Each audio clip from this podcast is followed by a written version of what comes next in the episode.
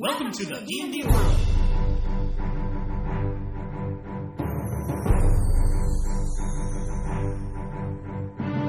Olá, jogadores e DMs! Estamos aqui para o episódio 34 do podcast Rolando 20. Eu sou Daniel Anandi.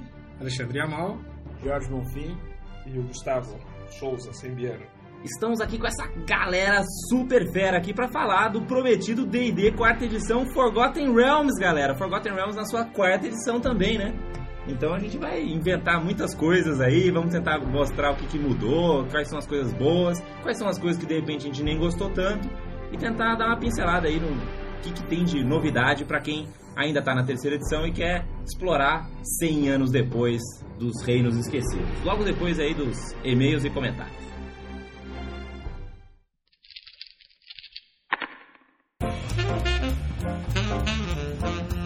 Bem, o Davi infelizmente entrou de férias antecipadas aí, me deu os canos, então vou fazer a leitura dos recadinhos e e-mails aqui sozinho, solo hoje.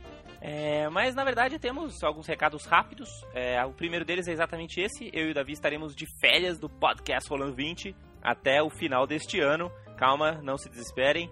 Né? Mesmo porque já estamos aí no final, é só mais, mais um mês de dezembro, já está nas férias. Aproveitem aí para jogar RPG, mandar bala. Nós estaremos de volta dia 8 de janeiro. Durante esse período, uh, o blog vai continuar, a gente vai ter algumas postagens lá, com certeza, mas é exatamente porque eu estou viajando a trabalho e depois vem as semanas dos feriados de Natal e Ano Novo, então infelizmente não vou conseguir fazer o podcast. Então já deixo avisado, esperem o próximo episódio aí pro dia 8. Segundo recadinho, quem estiver em São Paulo, não deixe de conferir este domingo, vai ter evento do RPG Arautos. Inclusive os RPG Arautos foram quem bateu um mega papo comigo hoje, não posso deixar de dizer que vai estar rolando um mega jogo lá de D&D, Star Wars, Pathfinder Society. Teve um post lá no Rolando 20 explicando os detalhes. Quem quiser participar, faz sua pré-inscrição, é só entrar lá no site do RPG Arautos. Outras novidades é que o D&D em português está bombando. Infelizmente a gente teve alguns problemas com o Arsenal do Aventureiro, né, o Adventures Volta em português, que ia ser lançado agora em dezembro. Não vai ser, vai ser lançado só ano que vem, mas tem um bom motivo. Ele acabou atrasando por conta da reimpressão da primeira da, do, do livro do jogador, que se esgotou. Né? Então, tudo que foi posto à venda aí do livro do jogador do D&D quarta edição acabou, eles estão imprimindo mais. Já vai conter as erratas mais novas da quarta edição. Então, quem comprar essa segunda impressão vai ter o que há de mais novo, não só das erratas do D&D original, mas também das erratas que saíram no, no, na primeira versão aí, o Nibelung, uma galera apontaram aí alguns, alguns erros, né, que saíram nessa primeira impressão. Então, com certeza o D&D em português é um dos D&D mais corrigidos e completos aí do mundo. E parabéns aí pro Otávio e toda a equipe da Devir que estão mandando bem com essa com o D&D no Brasil. Além disso, ele também já comentou que vai sair o escudo do mestre, tá para sair. É, o escudo do mestre em português, infelizmente, não vai poder ser exatamente igual à versão americana. Ele não vai ter aquele formato deitado, né, que eles fizeram. Eles vão fazer aquele formato tradicional de escudo, que é aquele de pé, né? Mas todas as tabelas vão estar lá, todas as tabelas já corrigidas com as últimas erratas. O desenho é o mesmo, que é aquele desenho fantástico, acho que é do Wayne Reynolds, né? Putz, é um desenho muito maneiro. Inclusive, coloquei quando fiz a resenha do, do escudo do mestre aqui no, Rolando, no, no blog do Rolando 20. Então tá para sair. Muito bacana, é um dos melhores escudos que eu já usei. Tanto que eu não levo o livro do jogador, no livro, livro dos monstros, não levo nada para as minhas sessões. Eu levo as estatísticas dos monstros anotadas já, impressas, com as ferramentas do mestre lá do D&D Insider e o escudo do mestre. É só o que eu preciso para mestrar. Então, recomendo aí esse cara. E por fim, chegou o meu Dungeons Master Guide 2, então aguardem uma resenha durante o mês de dezembro sobre esse livro que tá uma delícia de ler. Mas vamos parar de enrolar e vamos a Forgotten Realms, Os Reinos Esquecidos, na quarta edição do D&D. Mas antes, as dúvidas de D&D da semana.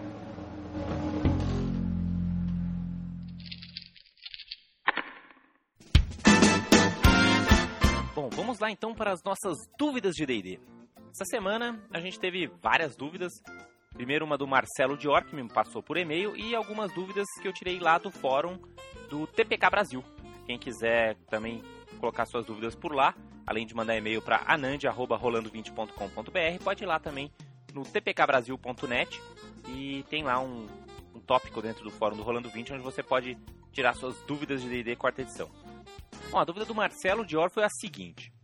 Surgiu essa dúvida durante um jogo recente. O Invoker queria usar um anjo de fogo, o, anjo de fogo, né, que é a magia Summon Angel of Fire, para fugir, voando nas costas dele. Marcelo fala que estabeleceu que todas as magias que têm a, a, a palavra-chave fogo, fire, seriam maximizadas de alguma maneira. Provavelmente para aquela situação, alguma coisa assim. No caso das invocações, elas viriam uma categoria de tamanho maior. Então o anjo veio uma criatura grande, uma criatura large. A pergunta dele é: esse invoker ele vai pegar fogo? Ou seja, ele vai tomar dano por fogo subindo nas costas desse anjo de fogo aí? Outra pergunta: e carregar um PC de uns 90 quilos? Será que esse anjo consegue levar esse PC? Bom, o anjo, ele é um summon, uma criatura conjurada. Então ela segue as regras da página 221 do Player's Handbook 2. E acho que a situação do, do, do anjo seria mais ou menos a seguinte.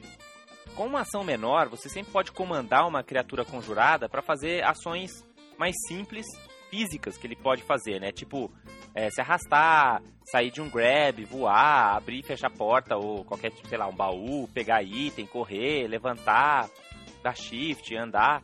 Eu acho que carregar, né, pegar um objeto, seria equivalente a pegar uma pessoa. Então acho que seria uma, uma ação menor, uma ação mínima para a criatura summonada, conjurada. Como o anjo só faz dano de fogo gastando ações, né? Ele precisa fazer uma ação padrão lá, como descrito no poder. O, eu acho que na verdade ele não fica ele não necessariamente vai fazer dano direto, só de estar do lado dele ou de estar no mesmo quadrado dele. Certo? Se alguém desse, se alguém agarrasse o anjo, se algum dos oponentes agarrasse o anjo, não ia levar dano. Certo? Então eu, como DM, diria, ah, ele até né, pode até ficar nas costas dele e o anjo controla para dar uma apagadinha naquele, naquele fogo que tá ali, tipo o que o Tocha Humana do Quarteto Fantástico às vezes faz, né? E, enfim, voa e carrega ele dali. E aí a segunda pergunta é em relação à, força, né? Será que o Anjo de Fogo vai ter força para fazer isso? Não tem ficha completa do Anjo de Fogo na descrição do poder, mas eu acho que dá sim para carregar.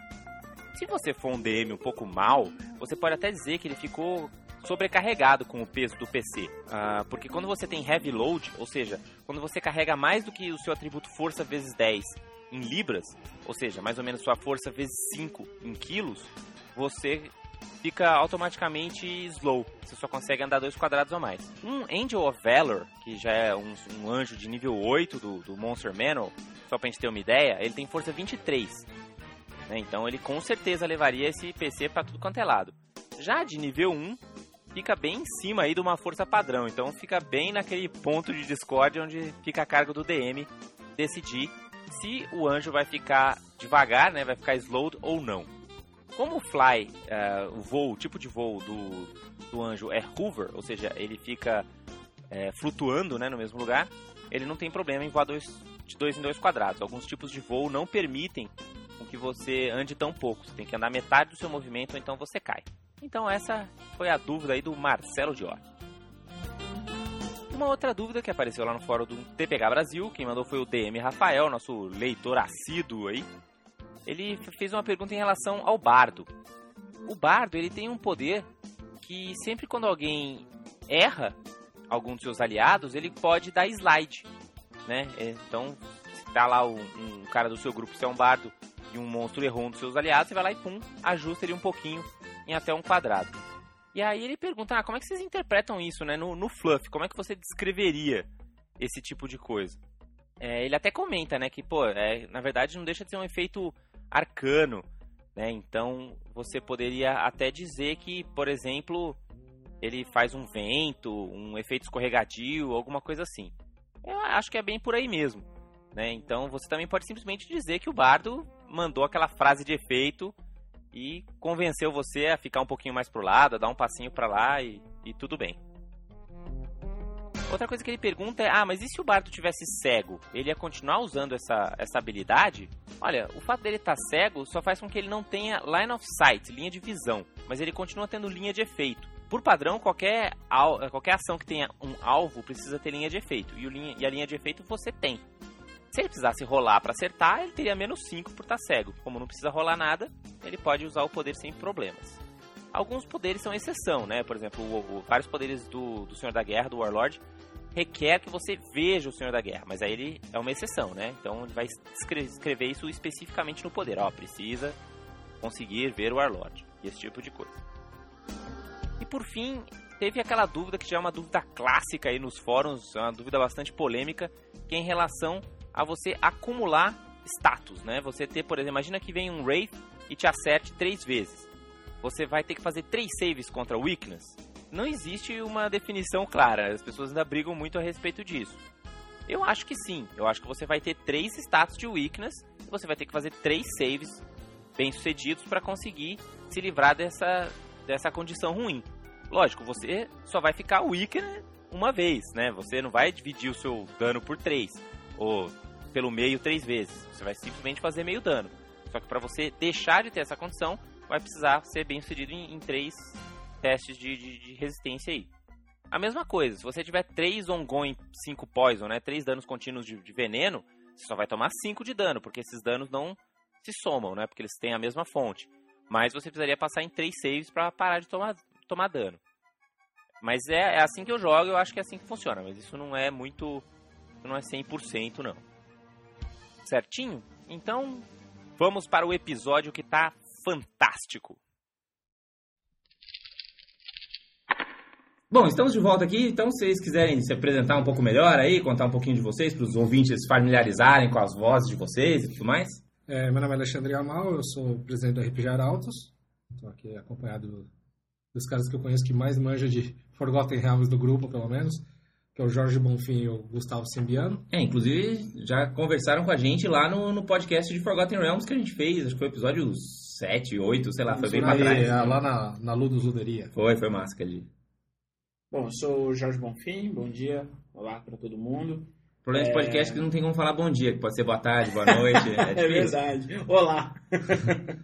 É, bom, acompanho Forgotten desde o finalzinho da primeira e início da segunda edição, é um dos meus cenários favoritos. Gostei de algumas coisas que aconteceram. Você é da época que o Elmster não tinha nem cabelo branco ainda. Exatamente, pois é. Ele ainda não era o Sean Connery. Ele ainda É. não tinha cara de Sean Connery, é verdade. Algumas coisas eu talvez faria diferente, mas é um cenário muito legal. Adaptou-se aí, trouxe muita gente e a gente vai conversar um pouquinho sobre ele.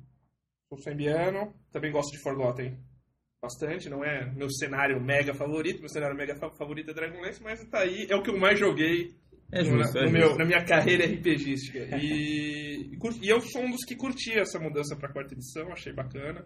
Acompanho também desde o fim da, da, da- da primeira edição, mas eu, eu, eu, eu vi como positivo. Beleza, então acho que a, a pergunta mais importante, a- o Sembiano já até respondeu aqui pra gente, mas tipo, tá legal ainda? É legal jogar em Forgotten Realms na quarta edição? Continua bom? Ou ficou melhor? Resumo, assim, um, um resumo geral, assim, de tipo, ficou bom, ficou ruim, melhor, pior? Vou dar a minha percepção, né? Não, é lógico, opinião de todo mundo aqui. Eu, eu curti, curtia. Claro que tem coisas que, que você gosta mais, coisas que você gosta menos, coisas que você não gosta.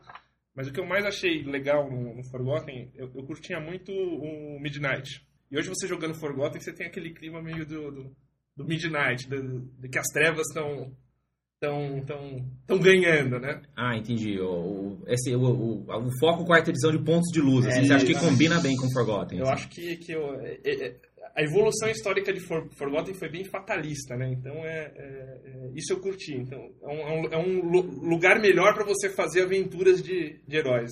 É melhor do que antes, assim, parece que agora os, os PCs são mais importantes são do que mais, eram são antes. mais importantes e tem mais, assim, é- é- é, ameaças de fato sem tanto NPC mega, Se fudi- intrometendo. é, mega fudidão se intrometendo. né? É, na verdade, o que eles quiseram na quarta edição mostrar é.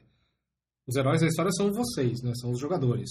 Antigamente, na, na, na- primeira, na segunda e na terceira edição, você, você tinha sempre a ficha do Elmister, você tinha a ficha do Drist, você tinha a ficha do, do, Ah, dos mas, heróis, mas, assim como mas você tinha dos gente vilões. tem também, né? Não, mas agora, se você pegar os livros da quarta edição, você vai ter mais as fichas do Fzal, do, do pessoal do mal, pra- que são os vilões que você vai combater. Agora, você não vê, tipo, por aí, fácil de achar a ficha do. Acho que é- acho que a anotação, única- ele, virou ano- ele virou uma anotação, existe, tá lá em algum lugar, mas não tem uma ficha do Elmister. Acho que o único que apareceu ficha foi do Drist nas páginas da Dragon, inclusive pra ir lá e brigar com ele, né? Não é nem, não é nem pra ele vir salvar o dia. O Driz, na verdade, ele tem duas. Ele tem uma versão no, no Character Character Builder, Builder, que é como se ele fosse montado Um o PC. personagem. E esse que você está comentando, ele é, ele é o padrão de ficha de NPC da quarta edição. Isso, que é pra uma- você ter aquele combate de quando dois heróis se encontram, tem que rolar um Ele, fight ele, e tal. inclusive, é solo elite, se eu não me engano. Ele é destruidor. Bom, é, eu gostei muito das mudanças, até pelo mérito do que se propuseram a fazer com Forgotten, Forgotten quarta edição. É, o Forgotten quarta edição ele trouxe o cenário para o jogador novo, para o jogador que está conhecendo a quarta edição, e isso é um mérito que é indiscutível. Ele simplificou muita coisa, ele trouxe aquele ar de desconhecido. Né? Muita gente antes achava que para jogar Forgotten ela precisaria ler 10 mil livros, conhecer Tem que ter um mestrado é, em tinha que ter um mestrado em. Forgotten Realms, em Faerun. Tinha uma centena de divindades. E esse mérito é um mérito bom, que ele trouxe, ele adaptou o cenário para o jogador de quarta edição, ele, ele criou novas áreas, ele destruiu outras em prol de, de, de criar um cenário mais, mais aventuresco. E é, às vezes, o que deixou triste o jogador mais antigo, porque o jogador mais antigo deixou de ter ali a região favorita dele, pô, sumiram com a minha divindade, o que, que aconteceu com esse reino? Então, é, é, eu, go- eu gostei do mérito dele, tem algumas ressalvas em algumas regiões que eu achei que poderiam ter sido feitas diferentes, mas ainda assim é um cenário sensacional para o jogo. E você, Xande? É aquilo que a gente já tinha dito, né? No, no começo. É, ficou...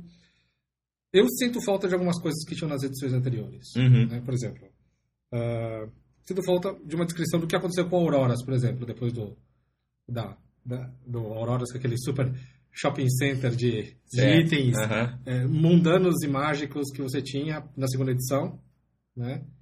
E o que aconteceu com isso? né? Você teve Spell Plague. Na teoria, era um castelo que desaparece e reaparece em outros lugares. Que, que, que, que aconteceu depois do Spell Plague da quarta edição? Né? É, na Explodiu no tem- meio do tem- vácuo. Tem muita coisa ali que. Estacionou num lugar e ficou preso lá em cima do Castelo. Não, que a Auroras era um castelo. Ah, sim. Né? sim. As pessoas, ele ele se teleportava pelos pontos de Faeron. Era um pouco empório. né? É um empório gigante que as pessoas iam lá e compravam itens. Desde me tipo ah, um anelzinho que ajudava o, o Rogue, que na época era Thief, né? ah, a cortar, dar um percentual a mais, um bônus no, no pickpocket dele, até itens como incensos para o clérigo, que aumentam o bônus de Wisdom, ou ah, outros tipos de, de, de bugigangas que você podia comprar só para dar um gostinho né? no, no seu roleplay. Coisas que em jogo em si não vai dar nenhum bônus de mais 3 na sua espada, mas que a título de, de, de roleplay fica bacana. Fluffy, né? É o Fluffy. E acontece que, desde a segunda edição, desde que lançaram o catálogo da Aurora, na terceira edição isso não foi ignorado, na quarta edição a gente não sabe mesmo o que aconteceu. Né? Na terceira acho que tem citação, né? É, Sobre- tem uma citação, mas acabou por ali. É, algumas dessas coisas, assim, diria que eu sinto falta nesse, nesse sentido da- da- das edições anteriores, que ele tinha mais de riqueza de detalhe. Por outro lado, a, a- a edição atual, a quarta edição, ficou boa porque, de novo, aquilo que eu falei no início, ele está focando mais no lado heróico. Exatamente. Mas, mas pegando só o básico, assim, você acha que ele tem menos fluff, assim, do que as edições anteriores? Você acha, você acha que falta substância, assim? Você acha que ele podia aprofundar um pouco mais nas histórias? Eu, eu já tenho uma opinião de- diferente disso do Xande. Eu não acho que falta o fluff. É que a estrutura da quarta edição mudou onde você encontra as coisas. Certo. Então, por exemplo, o, o fluff de... de- o, o campaign setting, ele, ele foi... E o, e o Player's Guide, ele foi formado de um jeito que o jogador tem que ir lá e, e jogar com o básico daquilo se ele quiser criar, ele cria. E se ele quiser buscar mais informação, ele tem cinco romances de, de, de transição de Forgotten, que o, que o Phil Atlas...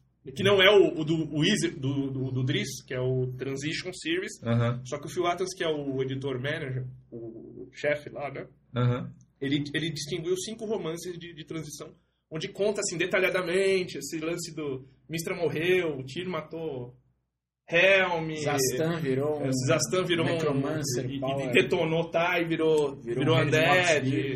Enfim, então é que as, as informações elas estão em locais diferentes. Uhum. É, a Living Forgotten faz toda a, a atualização e, e- e- e, digamos, ela vai dando um pouco mais de detalhe de cada região. Então, a, a informação não está mais tão... cons- Nunca foi, na verdade, porque eram vários suplementos. Mas eu acho que como campaign setting é, é- é diferente. É um- conceito de produto mudou. Esse é meu, É, eu, eu- meu ponto. sim, como... Cara, é, é que assim, botando também no lugar do, do- daquele jogador que vai lá e não, não vai, de repente, ter acesso a tudo Exato. isso, vai só comprar o básico ali, Uhum. né? Essa vai ser a primeira visão que ele vai ter do, do sistema.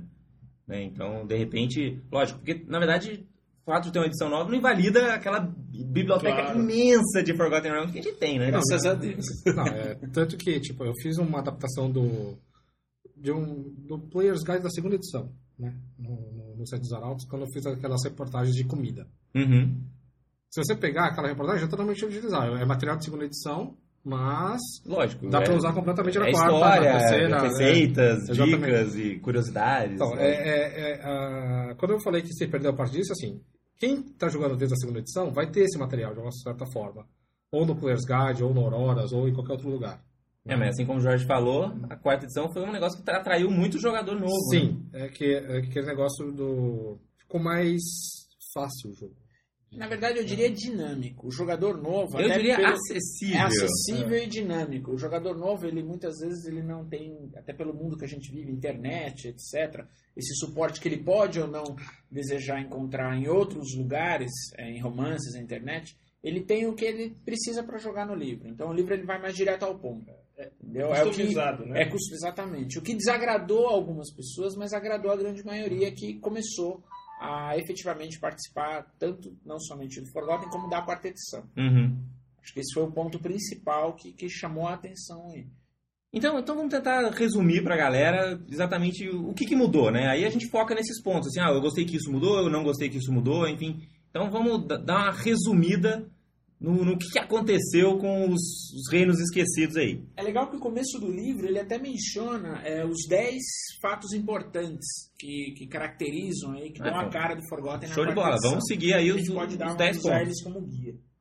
Bom, o primeiro deles fala ah, da, da- do século que se passou, né, de uma edição para outra. A ideia até dos, dos autores foi de deixar isso em aberto para cada mestre, cada jogador criar a sua própria história nesse período, Tá. fazer o, o- a forma com que eles fariam a transição da Praga Mágica, Spell Plague. O está comentando é dos A, 100 a anos. gente tá do pulo de 100 anos depois, é isso. Isso. Foi a primeira vez que aconteceu no cenário, né? Foi. Porque, É, o- tipo, da primeira pra segunda, da, da segunda pra terceira, Da sempre foram segunda pequenos saltos, é, né? 10 anos. da Ou, ou mesmo um pouco mais, da primeira pra segunda. Foram 10 anos. Foram 10 só. E da segunda para terceira foram 3 Dois, anos. três, 2, é. 3 anos. Então, realmente, pequeno. deu espaço para os caras poderem mudar bastante, né? Então, trocar todos os monarcas, né? Deu, deu com, pô, 100 anos, pelo menos para os um humanos, é bastante mudança. Esse, então, esse é o primeiro ponto. A gente está 100 anos no futuro aí, do recomendado, mas lógico, qualquer um pode voltar 100 anos, né? E tá tudo lá. O que mais? O segundo fala sobre a Spell Plague, a praga mágica que drasticamente alterou o cosmos. Você antes- Controversa Spell É, Play. Exatamente. Você tinha uma estrutura planar, uma estrutura de divindades, cada raça tinha praticamente seu panteão aí de no mínimo ah, uma dúzia de deuses. Os humanos, os humanos mesmo tinham, tinham representado panteões históricos, egípcio, Nórdico, nórdico. alguns Então era realmente uma quantidade. Absurda de, de panteões e divindades, exato. E a Spell Plague foi, foi causada por Sirik, que assassinou Mistra, a deusa da magia, também uma deusa controversa. Muitos achavam que era uma deusa muito poderosa no cenário, ela meio que controlava não só a magia, como a trama, a Weave. E isso foi um, um foco bem da terceira edição mesmo, né? De dar essa. essa, essa porque assim, lógico, já vinha antes uma mistra forte e tal, ainda mais com Time of Troubles, que teve, né? Que surgiu aquela nova mistra e tal, mas acho que a terceira edição deixou ela muito em evidência, né? Exatamente. Tipo, o cenário todo dependia muito dela por causa dessa questão da Weave. Eu até achei isso positivo. Você não ter uma divindade de magia, até para separar um pouco as esferas, tanto divinas, arcanas, e deixar a magia algo mais. Sim. É, a magia, na verdade, mais é, selvagem. Você usa, qualquer um pode usar. Seja porque um como é que vilão, você vai explicar uma um divindade herói. boa lá, aquele monte de evil spellcaster do Exatamente, lado, né? É um exatamente. negócio meio estranho. E a própria estrutura dos planos, né, que mudou é, drasticamente, até refletindo um pouco a cosmologia já da quarta edição. A Spell Plague, que foi essa. A gente fala Spell Plague, o que, que a pessoa imagina, né? Que é um- uma doença. E na verdade, assim, a manifestação da Spell Plague é bem diferente. É, um, na verdade, um, um, um ciclone, um- vários ciclones que vão passando, meio que devastando, e onde tocam, eles. Ou eles destroem, e Ou isso alteram 99%, ou 1% é é alterado, né? Ou deixam sua marca, como a gente vai Ou ver dão superpoderes. É. E, e isso, e, o- e o que aconteceu? A, a, a Spell Plague, na, dentro da cosmologia, ela não só alterou o plano físico de Forgotten, como esse, como o Jorge colocou, o, o, o- da Estrutura magia. planar. a estrutura planar. Então se fundiram planos, é, daí eles trouxeram a, a, o- a Shadowfell. Feywild. É, Feywild, na verdade, era já já de certa ali, forma né? já existia que eles condensaram, né? Eles ampliaram, acho que o conceito da, da Feywild, mas eles trouxeram essa estrutura da, da, da quarta edição com a, com a Spell Plague. Mas pro jogador, assim, o que, que, que, que afeta ter essa Spell Plague, assim, na prática? Porque legal, teve um cataclismo aí, chacoalhou tudo, mas e agora? Cara, eu acho assim, é legal em algum... Isso você vai ver muito caracterizado em alguns pontos de Forgotten e menos em outros. Então você pega, por exemplo, um... te permite eh, hoje em Akanu. Akanu isso é muito vigente. Os caras, inclusive, eles têm Akanu um, meio que um... eh, porque a Spell Plague, quando toca um, um, uma pessoa, como eu disse, ou ela derrete uma criatura, ou ela derrete, ou ela transforma num, num Spell Scare, né? Ou num Marcado. Spell Change. Plague, é, Plague Change. Plague Change. E, e a Canuris tem um Plague Change que é um. tipo, como se fosse uma bomba. Uma bomba nuclear, uma criatura que, que, que a rainha deixa como arma ali, aprisionada. É, e daí, o que- pro jogador, ele pode jogar, por exemplo, com, com Spell Scare. O- a vantagem da Spell Plague, ao meu ver, é dar liberdade para o mestre é fazer a alteração que ele considerar necessária, utilizando o material do Forgotten ou não, criando sua própria história em determinada região. O Forgotten é um cenário muito grande, dá essa liberdade.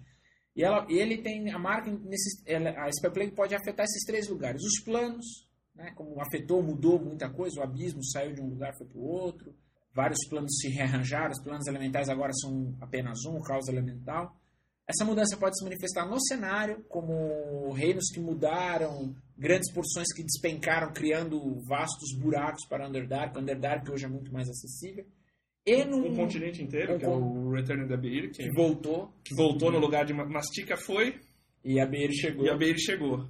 Como outros Exatamente. lugares? E, eh, por último, no- na visão mais micro, esse Spell Plague pode afetar os personagens mesmo. Com, ou, ou eles enfrentando uma criatura, que é um Plague Change, uma criatura alterada pela praga. Ou mesmo com o teu background, né? Ah, Ou meus mesmo- pais morreram na, na, por causa da Spell Plague, agora eu detesto magia, sei lá. E é Spellscar, né? Que é uma benção e uma maldição, que algumas pessoas veem como aquele estigma meio X-Men, né? Oh meu Deus, você tem a marca, praga. E é uma daqui. coisa meio também que lembra um pouco a força, assim, não tem? Que você detecta, você sente a Spell Plague em algum lugar, mas ela te controla, ela te tenta, não tem uma coisa Eu assim acho também? que a minha visão da Spell Plague, assim, no, no, no mundo, on game, do cara que tem, ele é meio, deve ser meio estigmatizado. É, porque é um lance que, que, como eu te disse, Pô, se, vo- o mundo, né? se você pega um negócio que 99% morre e 1% Sobra. sobrevive, ninguém vai querer estar do lado de um cara desse. É a visão Né? mutante X-Men. né? O Exatamente. cara fica com aquele estigma do mutante do X-Men. Aham. Você tá lá, você tem poderes a mais que os-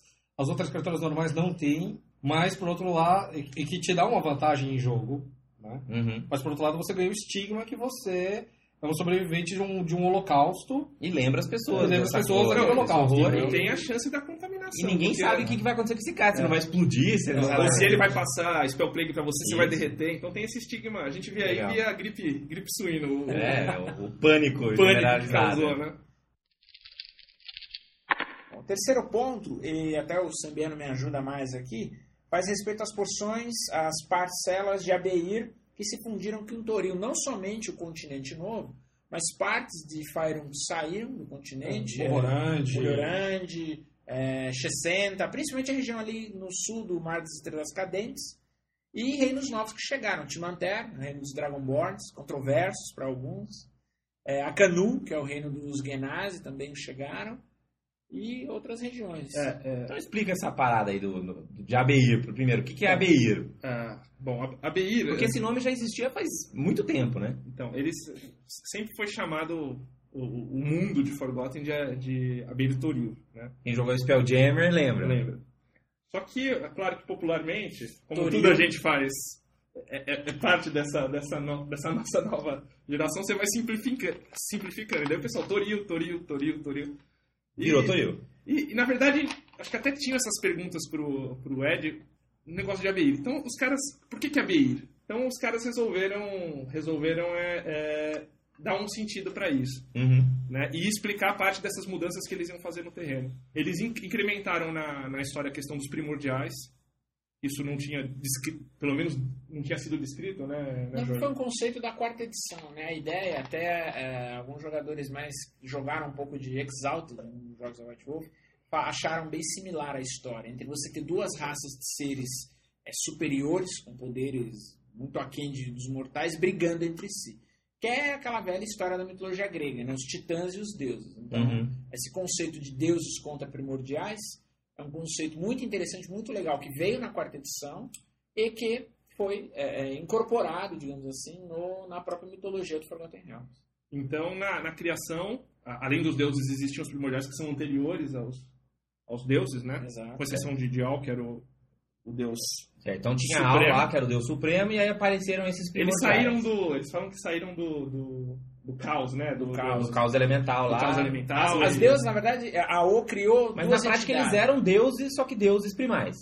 Exato. É, assim, isso é- eles, eles chamam de, de Down-Titãs, inclusive. Em, o termo que se usa em Abeir para os primordiais não são primordiais, são Down-Titãs. E, e os deuses eles chamam, engraçado isso, de estelares. Uhum. né? E daí teve essa, teve essa briga dos, dos deuses com os, com, com os primordiais. Estava destruindo a, A existência. a existência de, de Toril especificamente, né? Uhum. E os deuses se juntaram e, e como o Al viu isso, daí, se eu não me engano, acho que Ele criou, é, exatamente. Eles foram auxiliados porque por uma entidade que era tida como um deus nas edições anteriores, que era Orbital, aquele deus que fica em chute, aquela selva dominada Uhum, por dinossauros, etc. Ele era tido, tido como um deus. Ele era e- tido como um deus nas edições anteriores foi caracterizado e foi como caracterizado primordial. como primordial na quarta edição. E esse é, primordial traiu, entre aspas, os seus irmãos e permitiu que os deuses vencessem a guerra. Só para evitar que o mundo fosse devastado por toda essa destruição, Ao criou um outro mundo, foi Abeir. E deixou Toril para os deuses e Abeir para os primordiais. E esses mundos não se encontrariam até o evento. Igual irmão, né? Você não quer deixar irmão brigando, um quarto pra cada um, cada um tem Exatamente. seu videogame, Com pronto. certeza. Cada um seu computador, não me, não me enche mais. Foi Certo. bem dessa forma mesmo. E aí continuou a se desenvolver então esse mundo de ABI de maneira É. paralela. É, daí na verdade tem um, tem um, tem um primordial que faz, digamos, esse. leva esses, Essa esses outros aí. primordiais para esse mundo Uhum. e cria-se esse, essa, essa, digamos, como se fosse. Quem gosta de descer, Terra 1, Terra 2, Terra Tá, 3. uma terra paralela, uma dimensão Exatamente. paralela ali. Exatamente. E, e- e ele tem um desenvolvimento totalmente histórico diferente, de, de raças. É, e isso você pode ver muito bem na, na, na porção do continente que eles chamam de Retorno da Beir, que é esse continente novo, né? Que é um continente bem diferente É. do que a gente está acostumado a ver em Forgotten mesmo. bem diferente. Então, por exemplo, lá, ele, eh, você imagina o seguinte, os primordiais eles fugiram dessa batalha e eles estão nessa nova, em Abeir, Certo. nesse mundo espelho de, de Toril. Só que os caras vieram numa, numa, numa batalha com os deuses, onde os dragões eram aliados deles. Os dragões eram aliados dos, Do- dos deuses, primordiais. Dos primordiais, tá. É, É, que tem mais a ver, né? Com os elementos tem, um e tudo pouquinho, mais. tem um pouquinho mais a ver. E- só que os caras voltam enfraquecidos. O que, que os dragões falam? Pô, nossa Chegou hora, vamos cacetar os caras que eles estão que eles estão caídos. Estão na pior. Então muitos primordiais mo- morrem mesmo lá, outros sobrevivem. Se escondem, se escondem, fazem se escondem inclusive no norte do, tem do, do, do continente, né? Alguns são aprisionados, né? Alguns são aprisionados, outros são extremamente poderosos e, e sobrevivem. Então você cria assim um continente que é dominado ou por um primordial ou, Antiquíssimo, mega é, poderoso. ou mega dragões. E lembra até um pouquinho o Dragonlance. Quinta era. Sim. Quinta era de Dragonlance, é verdade. É, bem diferente mesmo do, do que a gente tá, né? Porque não é, não é aquele monte de reinozinho de humano e tal, é um Não é. negócio bem mais E agressivo o mesmo. Retorno da Beira tem, tem umas coisas bem interessantes. Por exemplo, elfos não são comuns. Então você, pô, aquele, aquele, aquela velha contradição de um cara que vai jogar em Forgotten, sempre tem algum jogador que quer ser Drow. Aham. Né? Então, uma maneira de contextualizar isso legal, sem, colocou, sem colocar o mestre numa fria de, de fazer o cara sentir na pele ser Drow, é colocar o cara em Retorno da Beira. Porque como ninguém sabe o que é elfo direito mesmo, são poucos elfos, ele vai ser um elfo mais Um elfo diferente. diferente. Um elfo que tomou mais sol. é verdade. Entendi. Bom, vamos lá. O quarto ponto, ele fala sobre o, a redução drástica do número de deuses. Né? É um ponto que a, muita gente reclamou por quê? É, eu acredito que até era necessário você ter uma redução de deuses para você tornar isso um pouco mais acessível. Tá? Eram poucas pessoas que tinham ou até se interessavam por um número muito grande. Então, mas mesmo no, no livro da terceira edição, se você for ver, apesar de ter uma lista gigante lá, não é uma lista completa. Exatamente, exatamente. Aqui, eh, na quarta edição, você já tem a lista praticamente de todos os deuses, exarcas, eh, deuses maiores, Greater Gods, inclusive, cada um com a descrição pormenorizada. E o que causou o problema, assim, para muita gente foi, por exemplo, você tem o caso eh, de Talos, que é o deus da destruição, das tempestades, etc. Aham. Na quarta edição, revelou-se que Talos era meramente um aspecto de Grunge, que é o deus orc, né? Grunge, deus de um olho. Ah, outro caso foi uh, Serranine Mumbo, uma das deusas élficas mais conhecidas. Qualquer um que já jogou Neverwinter Nights ouviu muito Com certeza. o, o gritinho da clériga lá. Com certeza. Na quarta edição, ela era uma, meramente uma visão, de, uma, uma- um aspecto do Selune. Entendeu? Então as pessoas não gostaram um pouco disso. Mas isso eu acho que cada mestre tem condição de fazer uma história diferente. Por outro lado, essa coisa dos adaptar. exarques também é um negócio que funciona muito bem pra você reintroduzir aquelas divindades menores que de repente você curtia também, né? Exatamente. Não, e, e- e o lance, assim, que muitos reclamam dessa transição, mas o mesmo artifício foi usado no, no Time of Troubles. Quem, quem acompanhava a primeira edição teve morte de Deus, é, caracterização de outros deuses como... como Mirko. É, É, sumiram Mirko, com Baal, Mercúrio, apareceram Bane, com Sir aqui do nada. Bane, e, e, e mesmo essa situação de você, de você, de você caracterizar um deus como, como um aspecto, isso aconteceu no- na, da primeira para a segunda edição, teve outros deuses que, outros deuses que foram caracterizados assim. Retrocaram, saiu daqui, foi pra lá. Então não teve muita. assim, eu acho que não tem um pecado histórico nisso. Se você acompanhar a história, não estou falando de campanha 7, mas do desenvolvimento histórico de Forgotten. Mas o que mais mudou mesmo, acho que não é em relação aos deuses, mas em relação aos panteões, porque agora o panteão é unificado. Né? É, realmente. Antig- Antigamente E você até- isso, isso é uma mudança em termos cosmológicos, Olha, assim. Mas esse- isso, esse- essa unificação ainda não é, não é muito. Porque você tem ainda Corion e tem os Exarchs, e para os elfos Não, isso pode hoje- ser caracterizado como, como, como um panteão. Mas né? pelo menos pro cenário, da É, maneira com que é, ele é sim, apresentado no Sim. cenário. É, é, não, é verdade. Né? É justo, porque na verdade agora você não, não fica imaginando vários panteões com trocentos mil aspectos. Você pode ter um Exarch X lá de, do, do panteão dos elfos e ter o Exarch Y aqui do panteão dos gnomos e esses caras serem pessoas diferentes que podem né, aparecer na história, não É que, é que nesse caso eu já, já vejo assim, a gente tem que separar a visão de sistêmica da coisa. Então, assim, é, esse negócio de Exarchs é uma visão sistêmica. A visão do, do, do, do- do player ou do, de, quem, de quem vive em Forgotten, pô, o, o cara Não, que é Exarch, né? é, desculpa, do, do personagem, o cara que é Exarch, pra ele é um deus. Justo, Né? justo, justo. Então, é, isso é simplesmente pra eles. ah, ah, ah, foi uma coisa desse sistema. Não foi Sim, uma coisa de. Pra deixar o cara dentro cenário. das caixinhas das regras e tal. Exato, né? mas eu, eu imagino assim, o elfo, o cara que vive em, em Lá, ele vai achar que Corion é o deus, ah, ah, e os outros exarques São outros elfos são do outros panteão deuses dele. do panteão é justo, de repente. É que você não tem mais aquela estrutura que era bem definida anteriormente. Ou Panteão Elfo, ou Panteão Orc, entendeu? Isso acho que foi até uma. ah, com o intuito de simplificar, você tem o Panteão de- dos deuses de 1, cada um representado é, por duas ou três entidades de determinada raça, que ainda são veneradas por elas. Mas, por exemplo, um fato interessante: Bane.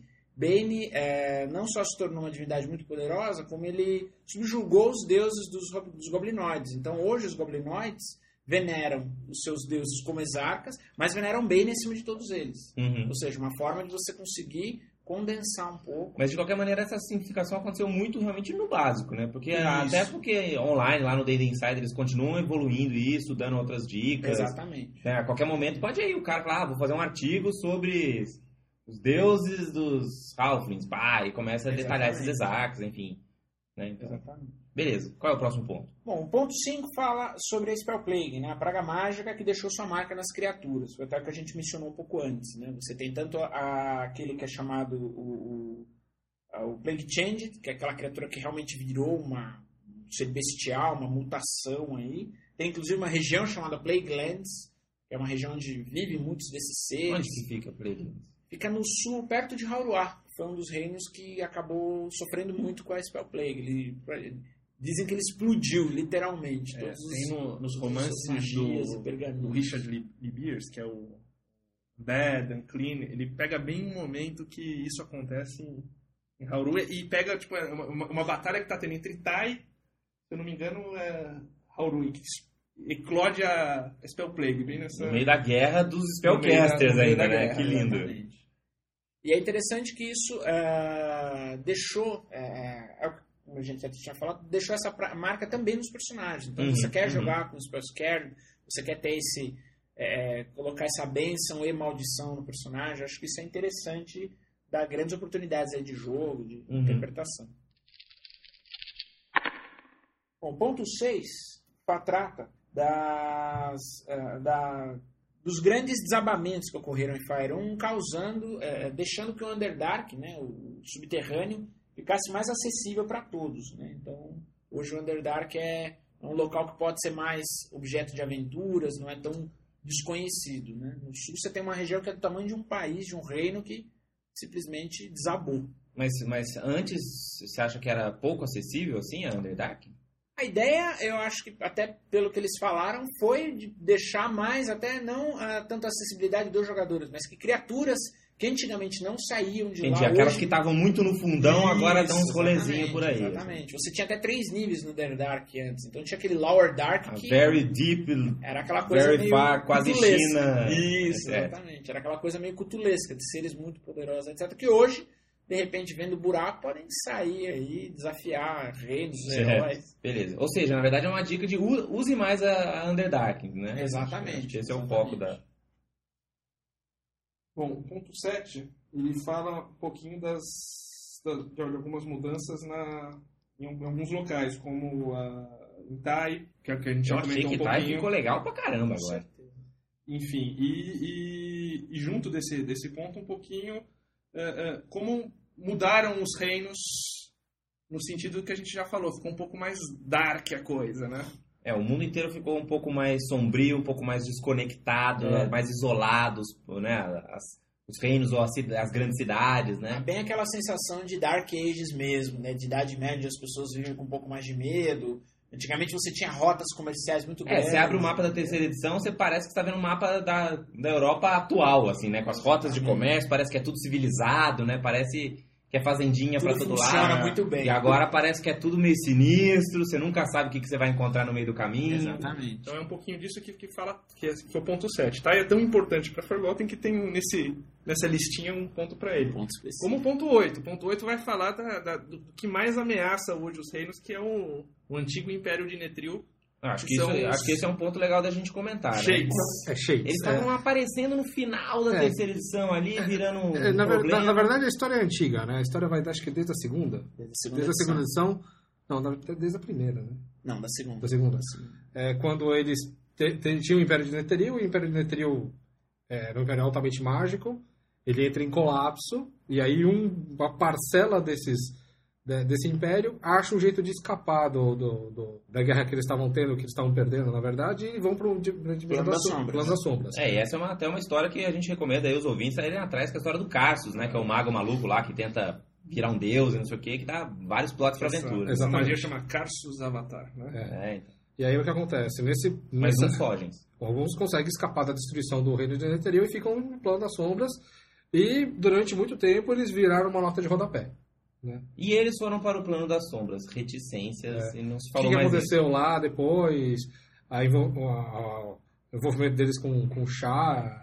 Eles ah, se fundiram até com a essência da sombra, criando é, os Shades como uma, uma criatura diferente. Eles deixaram de ser meros humanos. É, é- é interessante falar do Shades, que quando a gente fala Shades, a gente imagina que é uma cidade cheia de sombra. E na verdade, assim, é, quem são poucos os indivíduos nessa cidade de Shades, mesmo eles sendo Netheril, que eles têm a honra de, de, de portarem esse A maior parte continua sendo humano. humano, orc, escravo. É, eles implementaram os, os, a- aquela raça Shadakai.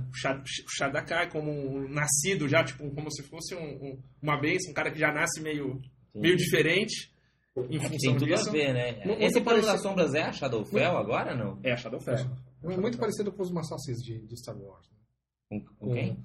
O Massassi é uma. uma... Não, eu vou invadir para outro território, mas é. Não, os nossos ouvintes são todos nerds fãs de Star Wars, não tem problema. Se você pega a, a cronologia de Star Wars, os Siths, quando eles são derrotados, eles fogem para um outro canto. Eles são expulsos pelos Jedi para outro canto da galáxia.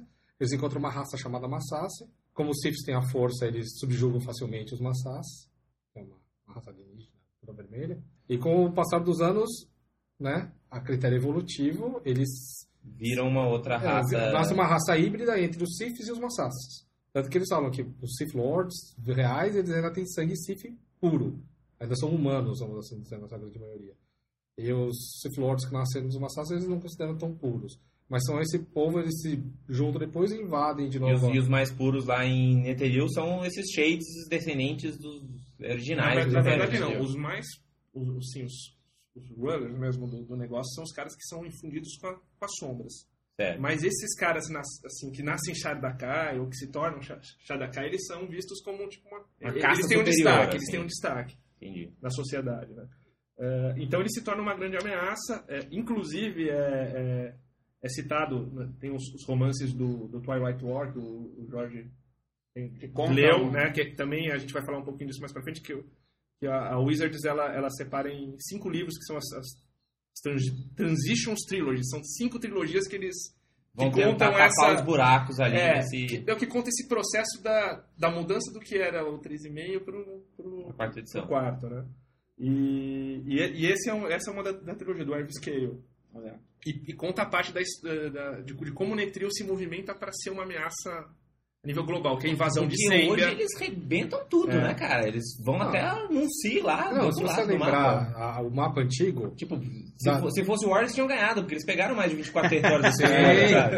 Não, mas se você pega, por exemplo, o mapa antigo, até a 3.5, o mapa de, de Forgotten, você tem Anauroch, que é aquele deserto enorme. E nem é tão grande assim, porque pra ser... Não, tudo bem, vai. Feirun, né? É, Depois enorme, tá. tem que ser muito huge. Se você comparar com, com o continente, é um, um braço substancial de terra. Maior que Cornir. É. Sim. E aí o que Mas acontece? Cormir Você, também é desse tamanho. você abre o, o mapa da quarta edição, cadê o deserto? Né? Ele existe, mas metade, né? Não, não, ele não existe mais, ele é um pântano, né? O que eles fizeram? Tinha, as- ao norte da, da, do deserto de Anauroch, você tinha a grande, a grande geleira, né? Sim, o Great sim. Glacier, que era gelo inderretível. Era deserto de gelo. é. Exatamente. Os Shades Tinha o pegaram... deserto de areia, acabava o deserto de areia e começava o deserto de gelo. O, o Netheril vivia em montanhas. Diziam que para você ser um arquimago de Netheril, Você tinha que ter sua própria montanha. Exatamente. voadora, Você né? pegava, cortava a base da montanha, usava uma magia que virava ela de cabeça pro ar, ela flutuava e você construía suas torres em cima. Sua cidadela. A sua cidadela em cima. Qualquer outra cidade si- similar veio daí. E o, o que, que os Shades fizeram? Quando eles voltaram de, de Shadowfell pra. Isso na, na 3, na 3 ainda, É. né? Eles pegam, cortam as montanhas de gelo da Great Glacier e transformam em chuva e transformam a Rock num pântano ou num território É, mais. hoje é um Começam a fazer o hoje- processo Hoje, de duna. inclusive, se você é um cara que vai procurar Anauroch, você não, você não acha. Você vai achar um local chamado Netril Netheril. É. no, no mapa. E Netheril não é só o reino onde está escrito Netheril. Esse é. É. o grande lance, né? Por quê? Porque nesse, nesse, nessa, nessa trilogia de romances do Paul Camp mostra como eles vão dar o passo para assim, conquistar um, um- Pra virar uma um- grande uma potência grande mundial. potência. Eles invadem o, o, o- o reino que é o reino comercial top, que é Sembia, e ocupam. Ocupam Conquistaram tipo, sua terra em Sembiano. tipo ver a batalha. O Sembiano ficou mais, é o mais triste nessa história inteira, de todos os arautos. Porque agora ele é um, um Netherese. É, exatamente. E, e daí eles. E disso, só que aquela ocupação meio. meio eu sou, sou mais velhinho, mas aquela. A, a minha percepção é aquela ocupação meio ver a batalha final. Os caras são seus amigos. é, não é aquela coisa. Na porrada. É, Tão o, na porrada, o, né? o legal do Shades, foi até o retorno dos Arquimagos do Shades pra Faerun, foi o evento que o evento chave da, da segunda pra terceira edição. Sim. Foi esse evento que marcou um pouco. E eles ficaram todo o período da terceira edição observando todos os reinos à sua volta, vendo aquele que mais poderia ser afetado. É porque ninguém sabia muito o que, que ia acontecer, né? Eles, Exatamente. eles apareceram lá em Neonauroc e ficaram ali. Exatamente, ficaram tá? muito tempo observando, observaram os vales, os grandes arquimagos. Aconteceu o aquelas bizarrices com, com Tilverton ali e tal, mas É, enfim, Mas, eles, mas ao mesmo tempo que aconteceram as bizarrices, os caras salvaram a Everesca. né? Exatamente. Então, tipo, era uma coisa meio, meio que. A hora é legal, a hora é. E aí Não, eles porque vêm afinal de contas os caras não são. Né, os caras não querem simplesmente destruir o mundo, eles querem dominar É, o mundo. verdade, verdade. E aí eles veem Sembia como o reino mais fragilizado nesse ponto e começam a, a- colocar, é um, um reino totalmente focado em intriga, e nada melhor do que intriga do que colocar um- uma ameaça externa que pudesse afetar o reino, e os Shades, nessa trilogia inclusive, entram como, entre aspas, salvadores de Sembia. E E eles- nossos grandes amigos. aqui. Nossos grandes amigos. Só que mais tarde os sembianos perceberam que esse preço foi Mas um era tarde demais. Era tarde demais. Já tinha uma cidade flutuando na do reino. Exatamente. E aí o que aconteceu foi que a gente tem, então... Mas eles não tomaram só Sembia, né? Assim, ho- hoje estão só com Sembia, mas eles chegaram aí pras Dalelands, chegaram a bater É. na porta, de destruíram os Keep, pô. É, mas isso aí veio de uma outra situação. Os, os, os Shades, eles têm uma, uma rixa com os Firings, que são aqueles bichos meio, Sim, meio sim, planta, sim. que, Que vem de, de Netril. Que foram os que criaram o exército de Anorok. Exatamente, numa, numa, em batalhas com, com o povo de Netril antiga. Isso, Isso mil antigo. anos atrás. Por que, que assim. eles, eles que detonaram... antes até, foi, né? o- Milhares de anos atrás. Por que, que eles de- detonaram os Entil Keep? Porque... ah, ah, Não que o Entil Keep já não estivesse acostumado É, a ser é. totalmente destruída, mas dessa vez parece É que uma foi pra pena, valer. dessa vez eles estavam crescendo direitinho. É, e- porque eles tiveram na, na questão lá do, do Last Metal, no romance, que, que é o. Que também é uma característica dessa edição, que é o retorno de Midranor como. como Sim, Medranor tá Nação lá élfica. como, como né? nação élfica, né? Assim, assim, o- da cruzada élfica de volta. Finalmente. É, ainda, ainda nessa, nessa transição da, da, da 3,5 para a quarta. É... Na minha campanha, os players detonaram o Metal de novo. Ah, é. Na minha, eles estão tentando chegar em Mithranor. Estão batendo nos Feyrix, são aqueles elfos meus demônios que finalmente fugiram pra lá. Vamos ver o que eles vão fazer. O, o Fizol ele faz uma aliança com os. Os Feyrix. Com os, com os. Firing. Caraca. E, é e- e horrível. assim, a, a, a ideologia dos, dos Shades são o seguinte: se você fez aliança com o cara, esquece, você é morto. Então, Certo. Você está. se Você, você fez aliança com o meu inimigo, você Amigo nunca do pode meu amigo inimigo. meu. É, Já, eu ganhei o objetivo de destruir os, os exércitos vermelhos automaticamente. exatamente. Então eles, eles vão lá e, e detonam, né? Tanto que o Fizol morre e ele volta como, como um Exarca. Uhum. Por uma benesse de Bane, É. né? Tipo assim, essa é a última. Uma coisa bem de. chance. Última esta é a chance. terceira vez. né? É. Agora faz direito. Strike 3, my friend. É agora ou nunca. Exatamente. O, o que, inclusive, é, é também característica dessa edição, meio que dá uma desmontada nos, nos Entarins. Né? Os Entarins já não são mais a. Os Entarins, no meu conceito. É uma decadência total. decadência agora, né? total. No meu conceito, eles são uma, uma, uma trade.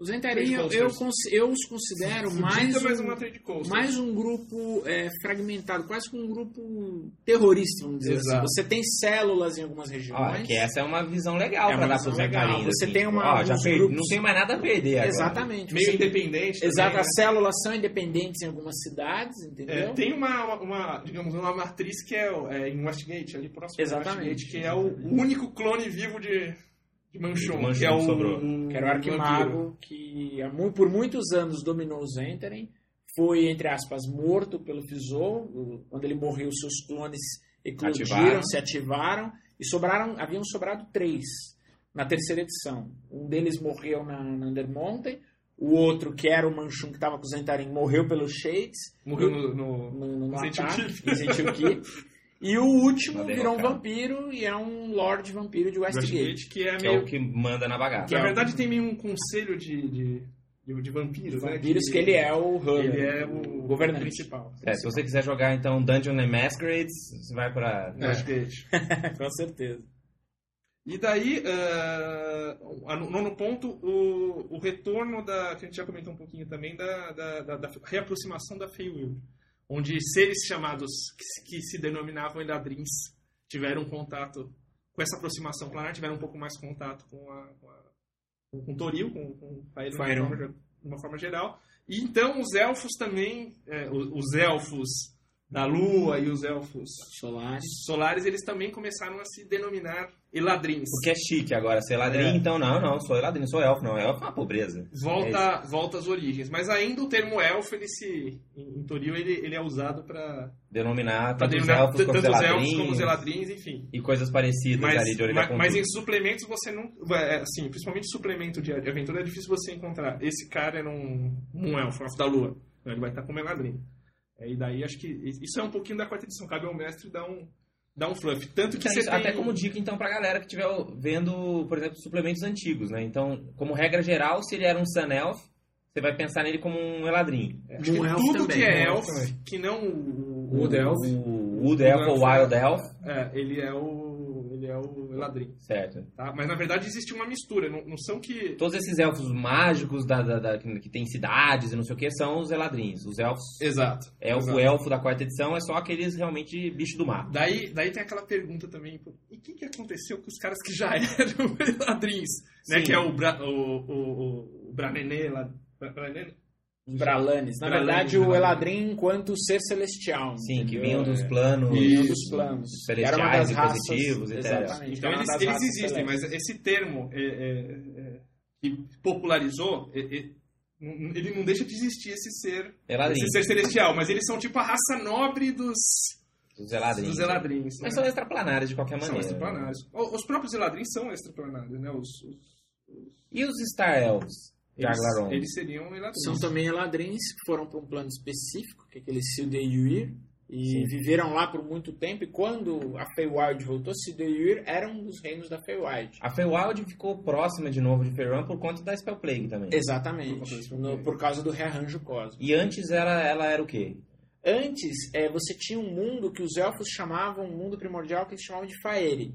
Que é da onde vieram esses elfos mais, mais Entendi. nobres, né? Que E a gente pode essa- imaginar isso como se fosse realmente outro plano, como se fosse a Exatamente, Feywild que a gente teve lá. exatamente. E esse plano, quando os elfos criaram Evermit há milhares de anos atrás, a criação do reino de Evermit trouxe um cataclisma que afastou Faeri de Faerun, de Toril. Uhum. E com esse Spell Plague, Faeri se, se- novamente ficou contígua com Toril. Passou a ser chamada de Feywild, a Grestia das Fadas, né, na, na versão nacional. E aí os, os Eladrins começaram a ter mais acesso a Toril. E os elfos que já viviam em Toril, os elfos nobres, solares e elfos da lua, e lunares, eles ganharam aquela habilidade de se teletransportar. Por quê? Porque eles começaram a tocar novamente a Feywild, Que começou a ficar mais próximo. que começou a ficar mais próximo. Mas Faerun. deu uma esvaziada, não deu, não? Evermit não existe mais em, em. Ele existe no- na, na versão de Faerun da, da, da Feywild. Então a Evermit foi pra Feywild. Na- Não foi, tipo, existe a, a porção de terra lá, mas a Spell Plague detonou, porque obviamente lá concentrava muita, High muita Magic, magia de décimo Então nível. lá é meio cara. tipo assim, aquela terra de ninguém cheia daqueles monstros mega mutantes de. Da... Entendi, é dungeon épica pra ir lá. Exato. Só que a versão dela na Feywild é aquela. É, É, o que era. É o que a gente conhecia. É quase é como a Avalon. Pra onde os elfos vão quando eles... Pra onde os elfos- Isso. E, e- e daí realmente criou esse conceito de, de Avalon mesmo. né? Exatamente. Me, me lembrou muito quando eu li o final do, do, do Silmarillion, quando os caras fecham a, a porta ali pra, pra, pra você Aham. chegar ali no, no- nos reinos, né? Exatamente. E é legal que tudo isso começou, até esse retorno das linhagens élficas, começou também na terceira edição, quando os elfos começam a, a- A retornar, né? a retornar, fazem aquela cruzada para retomar, para salvar a Everesca, que novamente estava sendo ameaçada, dessa vez pelos feiris. Inclusive está aí uma, uma, uma sugestão para quem estiver nos ouvindo, se alguém, inclusive da própria Wizards, quiser fazer os feiris para a quarta edição, é muito bem-vindo, era uma raça muito legal para se jogar ou para ter como antagonista. E eles, nesse, nesse processo de salvar a Everesca e depois tomar Mifdranor, que estava conquistada pelos Feiris, eles conseguem restaurar aí os grandes impérios élficos de outrora, que são um dos únicos pontos de luz no norte ali. É, Mifdranor, Cormir, que o resto. Que tá nos romances do, da trilogia Leste Metal do Richard Bacon. Exatamente, que é essa história da cruzada. Eles chamam de a Grande Cruzada, liderada por um clérigo de Coronel Loretian, que, que, resga- que tenta resgatar esse- não só o rei, os reinos, como a herança élfica de outrora. E essa aproximação da, da, da, Feywild ta- também explica um pouquinho a mudança física deles, né? A questão dos olhos Ficarem verdinhos, Exato. brilhando. Brilhando, enfim. Exatamente. Se você precisar aí de um motivo, tá aí o motivo da mudança. E o décimo, ah, muitos portais já não trabalham como antes ou já não funcionam. Isso é uma parada É. sinistra, né? Porque até a segunda edição tava sussa de portal. Aí a terceira edição, portal pra todo lado. Aí volta pra quarta edição, não, não, o portal não foi uma boa ideia. É, por que, que, a- a- que, que acabaram com os portais? explicação. É, muitos dos, dos itens mágicos ou magias, é, é, eles eram ligados à estrutura da Weave. A Weave era como se fosse assim, ele era um- uma interface da, da magia que Mistra Era a internet de magia do exato, mundo. Exato. Então é, é, é como se, se, o- se, se você só vivesse do Internet Explorer e você só pudesse, pu- pudesse acessar a internet pelo Internet Explorer. No máximo tinha um Firefoxzinho de char. É, ali. ali, no máximo.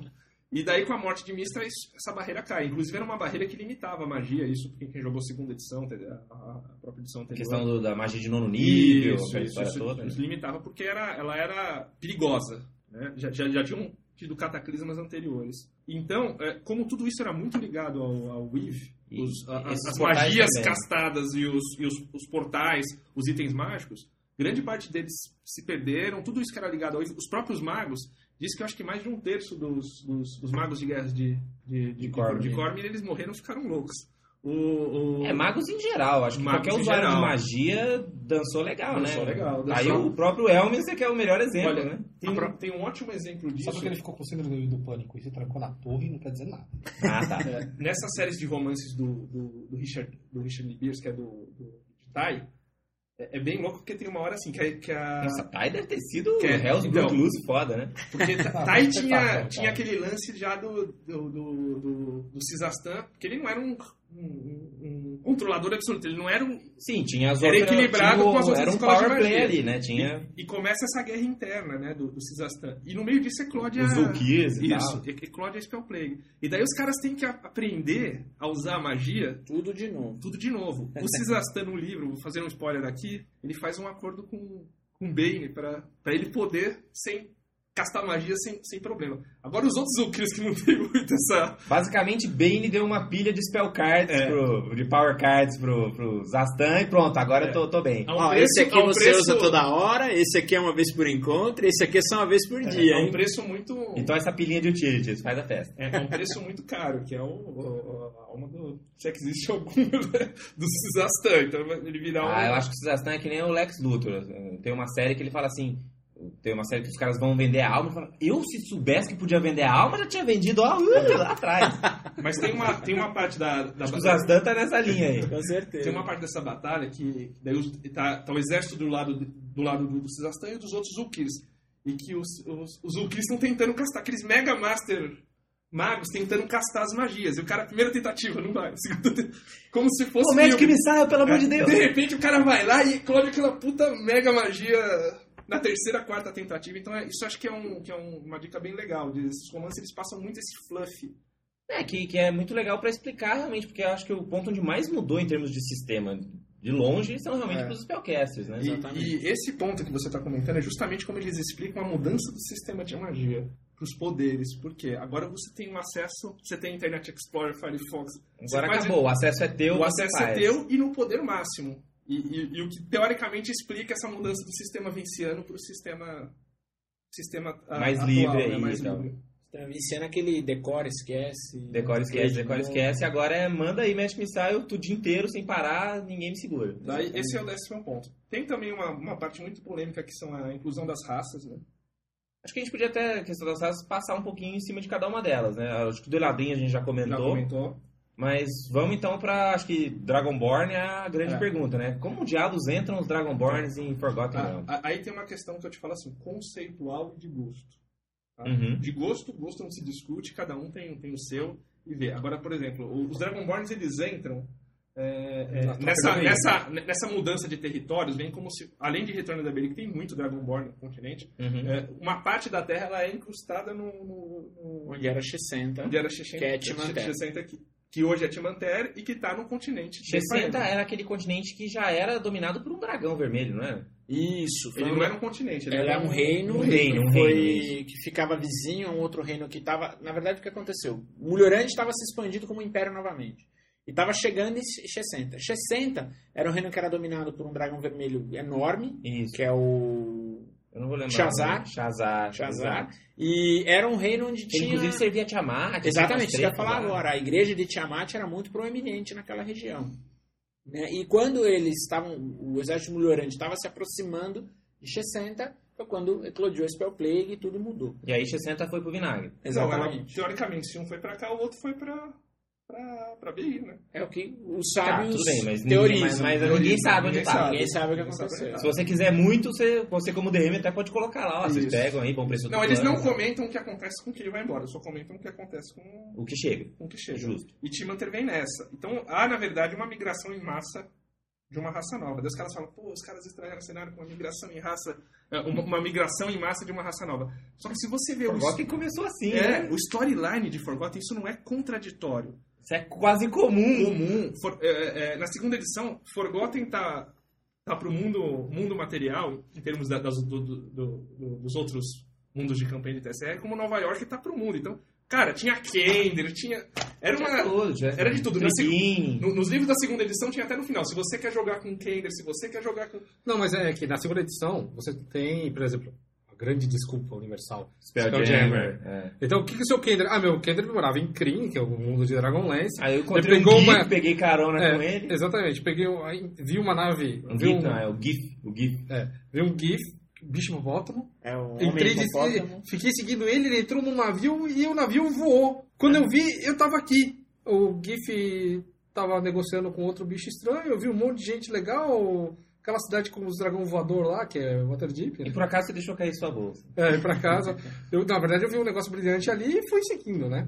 E daí eu. E aí você pode ter visto, Exato. né? Jogar com Trigrin, com, É. com Kender, com Draconiano. Mas é, é, é aí que vai o meu ponto de vista. Eu acho que a pessoa gostar de Dragonborn Forgotten é uma coisa que eu acho que é, que é, que é compreensível, gostar ou não gostar. Mas falar que isso é contraditório com a, com a história dos reinos, eu Na acho verdade, que o que acontece, a análise que até fiz foi o seguinte: os Dragonborns eles surgiram, né, o conceito de Dragonborn surgiu como uma raça na terceira edição.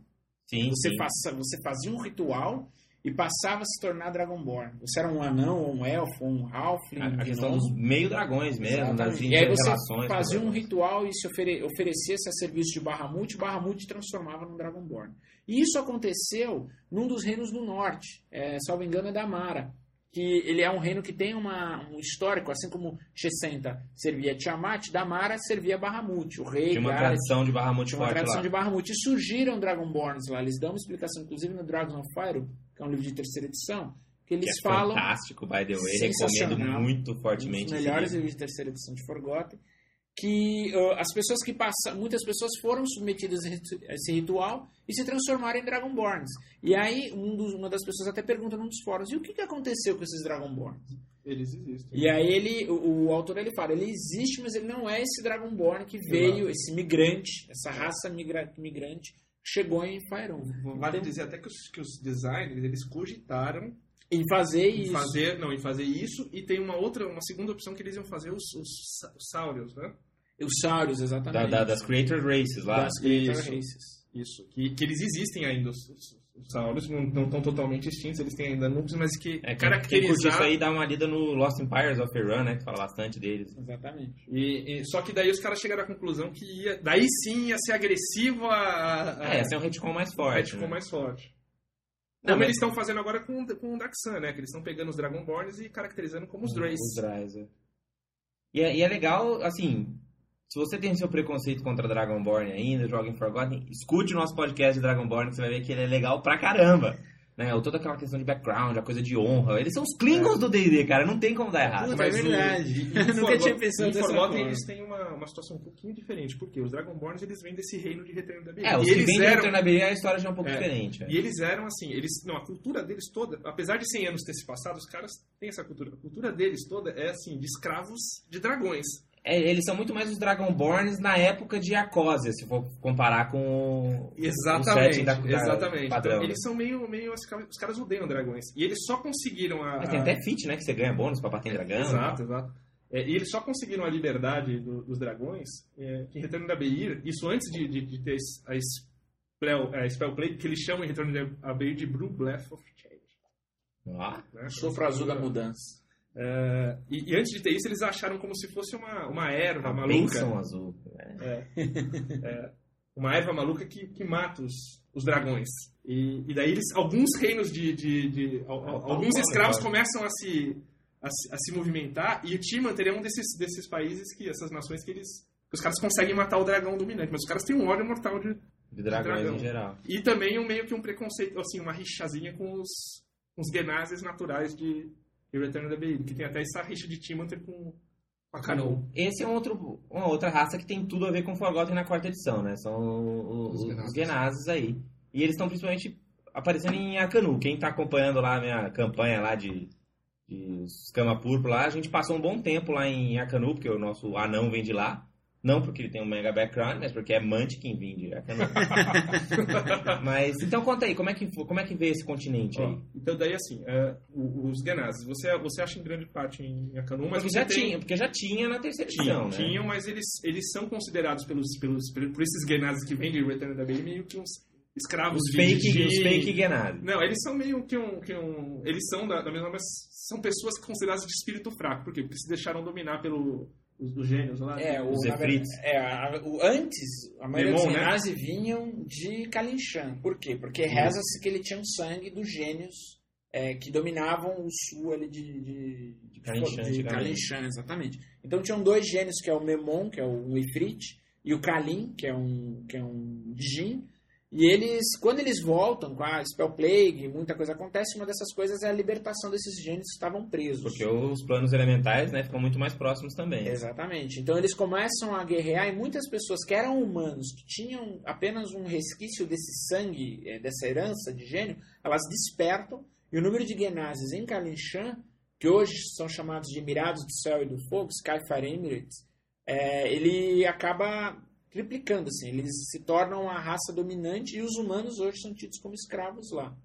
E esses Genazes, eles são diferentes, assim, eh, culturalmente apenas dos Genazes de Akanu, mas eh, e nutrem inclusive essa um pouco dessa Essa rivalidade, aí, né? dessa rixa. Olha, você não vem do meu mundo, você é daqui, E os- você tem descende do E gênio. os é de Retorno da. Bailey, como a Cano- é, quando eu falo Retorno da Bailey, eu tô, me referindo ao continente, mas esses Genazes que vieram de Akanun, eles estavam em Abeir. Eles Aham. eram escravos de ou de dragões ou de, de primordiais. Primordiais. Especificamente os de Akanun, de um primordial cham- chamado Shir, que é um mega amante que- primordial que escravi- escravizava tanto que os caras têm esse, esse, esse ódio por, por primordial. é, é, e tanto em Retorno da Bailey como em Akanu, os deuses eles não são...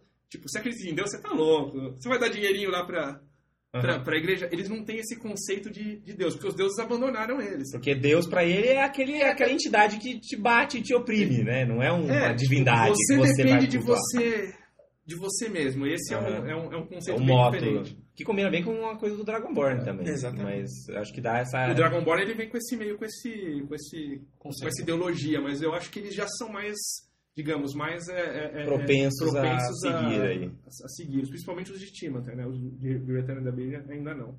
E o lance dos, dos, dos Genazes eu achei que ficou mais legal.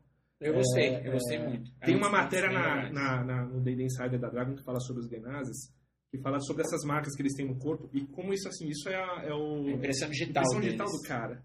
Uhum. né? Tipo, que, co- como nascem aquelas pedras no seu ombro, como aquilo é Isso. característico, você reconhece o cara por aquilo. E, e tem também, é, é, a Canu é um dos, acho que é um dos- uma das cidades mais descritas, que também tem uma Sim, saíram dois artigos né? de Erspur, fantástica, Lindos. linda, com um E- monte de... E, você vive muito esses novos reinos, porque tem- é, tipo, ele é todo formado em cima desses pedaços de terras flutuantes, ca- cachoeira caindo em... E é lindo lugar de ver, nenhum. assim. E, e o- e o bacana é que, que foi até acho que foi o Jorge que falou isso aí no começo do, do cast, né? Isso traz de novo esse sentimento de eu vou explorar um lugar Exatamente. desconhecido. Porque não tinha antes esse continente lá. Então, mesmo aquele jogador que é veterano, que conhece Forgotten Realms de cima a baixo, quando for pra esse reino novo, seja como DM, seja como jogador, ele vai começar a descobrir coisas novas. Isso né? volta um pouco para aquilo que, quando eles criaram a quarta edição, e criaram o Forgotten Realms da quarta edição, eles falavam no lançamento do livro. Se você nunca jogou Forgotten Realms, sem problema nenhum. Até Cormer vai ser novidade pra É. você, ótimo. Se você é, já tá tem todos os livros, Já tá calejado. já tá calejado, sabe exatamente o nome da viela que cruza a avenida principal de Waterdeep. É, vai ser novidade para você também. Vai ter um monte de E, coisa e eles estão né? próximos da selva de Chult, a Canu, que, que tá cheio de, de, de Plague Change, né? Que é, criaturas de, de Plague Change. É, Então, assim, os caras eles capturam, estudam, usam isso como arma. É, é a única nação que, que permite um- um- uma representação oficial de, de Netril. Sim, sim. Então, tipo, eles também não são tão muito bem vistos pelas outras nações. Até porque, peraí, pensa só, eu cheguei só há 100 anos. Um veio um arquimago legal, me ofereceu um acordo de comércio, tá todo mundo falando que ele é ruim, mas eu não sei se ele é ruim ou não. Então tem Ué. um, tem um ambiente de mega lance de espionagem, assim, onde, tipo, tudo pode ali em Canu, né? Tem, tem uma parcela de humanos bem menor do que... Muito Sim, menor, sim. acho que é 90, 90 por cento são, De são, Genazes. são de Genazes, né? Você tem um lance ali em Canu também, que é da, da Bullet Sovereign, que acho que é um dos plots mais Ah, legais. eu coloquei isso na minha não resisti, cara, porque é muito legal, cara. A Bolete já era um bicho legal. Agora, uma torre cheia de abolé, É. uma cidade cheia de abolé, não tem como ficar E melhor. craquens voadores, hein? Tubarões voadores, cara. Tubarões E voadores. os tubarões voadores foram E inesquecíveis. eu acho um plot muito bacana e os caras são inimigos por quê? Porque eles começaram a invadir a Canu e os, os Genazis tiveram que resistir. Você imagina, os caras vêm da escravidão, chegam aqui e tem o- A bolé uma torre de gigante. abolete na frente. Abolé voadores, como não se bastasse. É, tem até uma, uma sociedade que eu não vou me lembrar. E saiu um livro agora. falando, contando exatamente Plague essa of história, Spells, né? do Bruce Cordell. É, são, é uma, uma trilogia. A primeira, eu, eu li o primeiro capítulo dela, porque o bom da Wizards, pra quem não.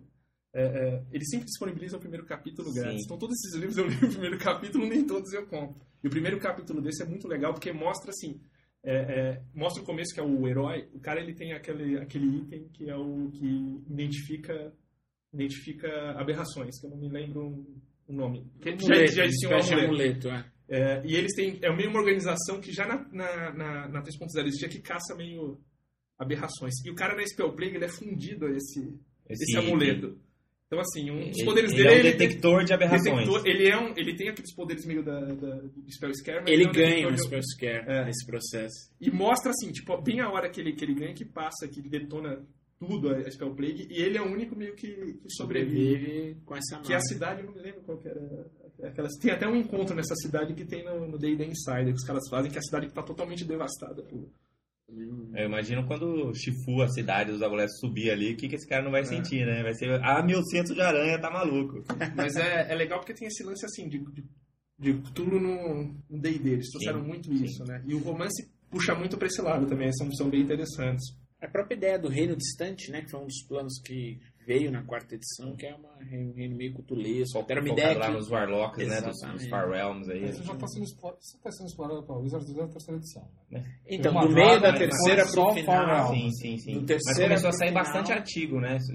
que Dando mais eles dicas. deram mais ênfase a isso. Inclusive, na aventura de ontem que eu joguei, o nosso DM colocou um monte de, de monstros daquela, daquela matéria, sabe? Que tem vários tipos de aberrações novas, do Far Realms e tal, umas coisas bem cutulescas, assim. Foi uma aventura bem casa mal assombrada, assim. E isso cabe em Forgotten hoje, né? Então, acho que de repente, assim como já era antes, você tem um espaço pra você encaixar qualquer coisa, né, cara? Então, você quer espionagem, pô, tem um monte de espaço pra política, pra, pra guerra, pra não sei o quê. Pô, toda essa coisa de Netheril, É. né? Cormer, Aglarond e... Corme e- pra mim, não sei se vocês concordam, Corme pra mim é, é, é- é como se fosse a... O, o- reino, no, o Senhor dos Anéis, como chama aquele reino que segura os... Condor. Condor. Condor, porque os caras seguram o... A onda inteira. de segura a tudo, né? onda de, de Netril, né? E é aquela fronteira mega, mega Nebulosa complicada e quem ali. segura a barra são, é, é Corme, do- dos caras invadirem o resto do, do continente por cima, porque Sembia faz fronteira com, Sim.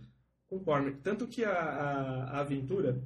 É, foi É, a o- fuga de Sêmia, é, né? Não, Lembra? mas o, também Fuga de Sembia que tem, tem esse lance, e tem a, a, Keep in the Shadowfell, a- ela tem uma adaptação oficial que é muito boa pra quem não, não leu, ela tá disponível na parte gratuita do, do Aham. D&D Insider, que ambienta a, a Keep in the Shadowfell no, em Forgotten. E ela pega bem essa fronteira, Cormyr, eles situalizam Winterhaven no, no, entre Cormyr, Sembia e os, e os vales, né? Aham. Então é. Daí tem um plot de char. É, é muito show, muito show mesmo. Dá Acho pra que você pegar aquela aventura muito a- mais simples, mas agregar todo É, Sabor, é muito bem sabor feito. de Forgotten São Realms. 11 com páginas, os caras eles mudam algumas coisas na cidade mesmo. Troca o nome de uns NPCs. Contextualizam historicamente com, com toda a parte dos reinos. É uma pena que, assim, a- a- não foram feitas pra frente essas adaptações das outras aventuras. Acho que tem da segunda, Da segunda da pra segunda aventura. apenas. que é pra Forgotten, mas ela já é mais fraquinha e depois Uhum. os outros eles não fazem. Tava Foi, é meio triste. Assim, eu, eu- o Keep on the Shadowfell eu ach- achei normalzinho e tal, mas eu gostei muito da Thunder Spire Labyrinth. Eu Achei, eu curti ela. Mas se você não leu, dá uma lidinha nessa, nessa, nessa adaptação, a, a Keep com essa adaptação de Forgotten, os caras colocam um encontro a mais, é, fica, fica bem melhor, viu? Posso te falar que Não, foi uma com das aventuras certeza, que eu li. certeza. Não, mas não, é, não achei ruim. Acho que é uma, assim, uma aventura introdutória fantástica, uma delícia. Eu joguei e foi muito divertido. Mas a, a Thunder Spire Labyrinth eu, eu gostei muito, assim. Essa coisa de você ter uma basezinha e várias dungeonzinhas pra você explorando, é bem... É muito, é muito Ponto de- plugável, Ponto assim. de início, é, exatamente. Daí tá falando dos Genasi, quem?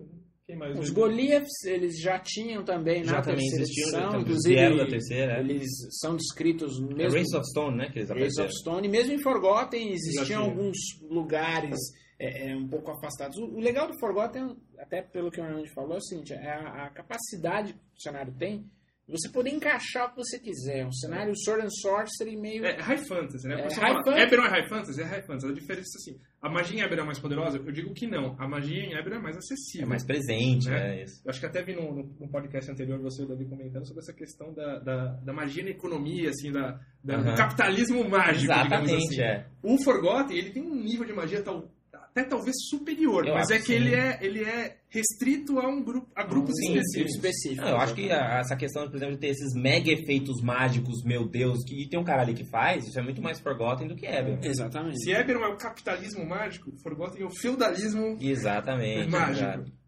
E aí, ah, os, os Goleths já existiam nesses cenários e, na verdade, passam a ser apenas uma raça que aí eh, começou a se aventurar mais, a sair das suas seus é, das não, é, não é em montanhas, grande escala, não é uma Não em grande escala, exatamente. Uma coisa que é interessante, que acho que Agora, uma coisa que tá rolando, assim, não, sem, desculpa interromper, mas, por exemplo, Warforged.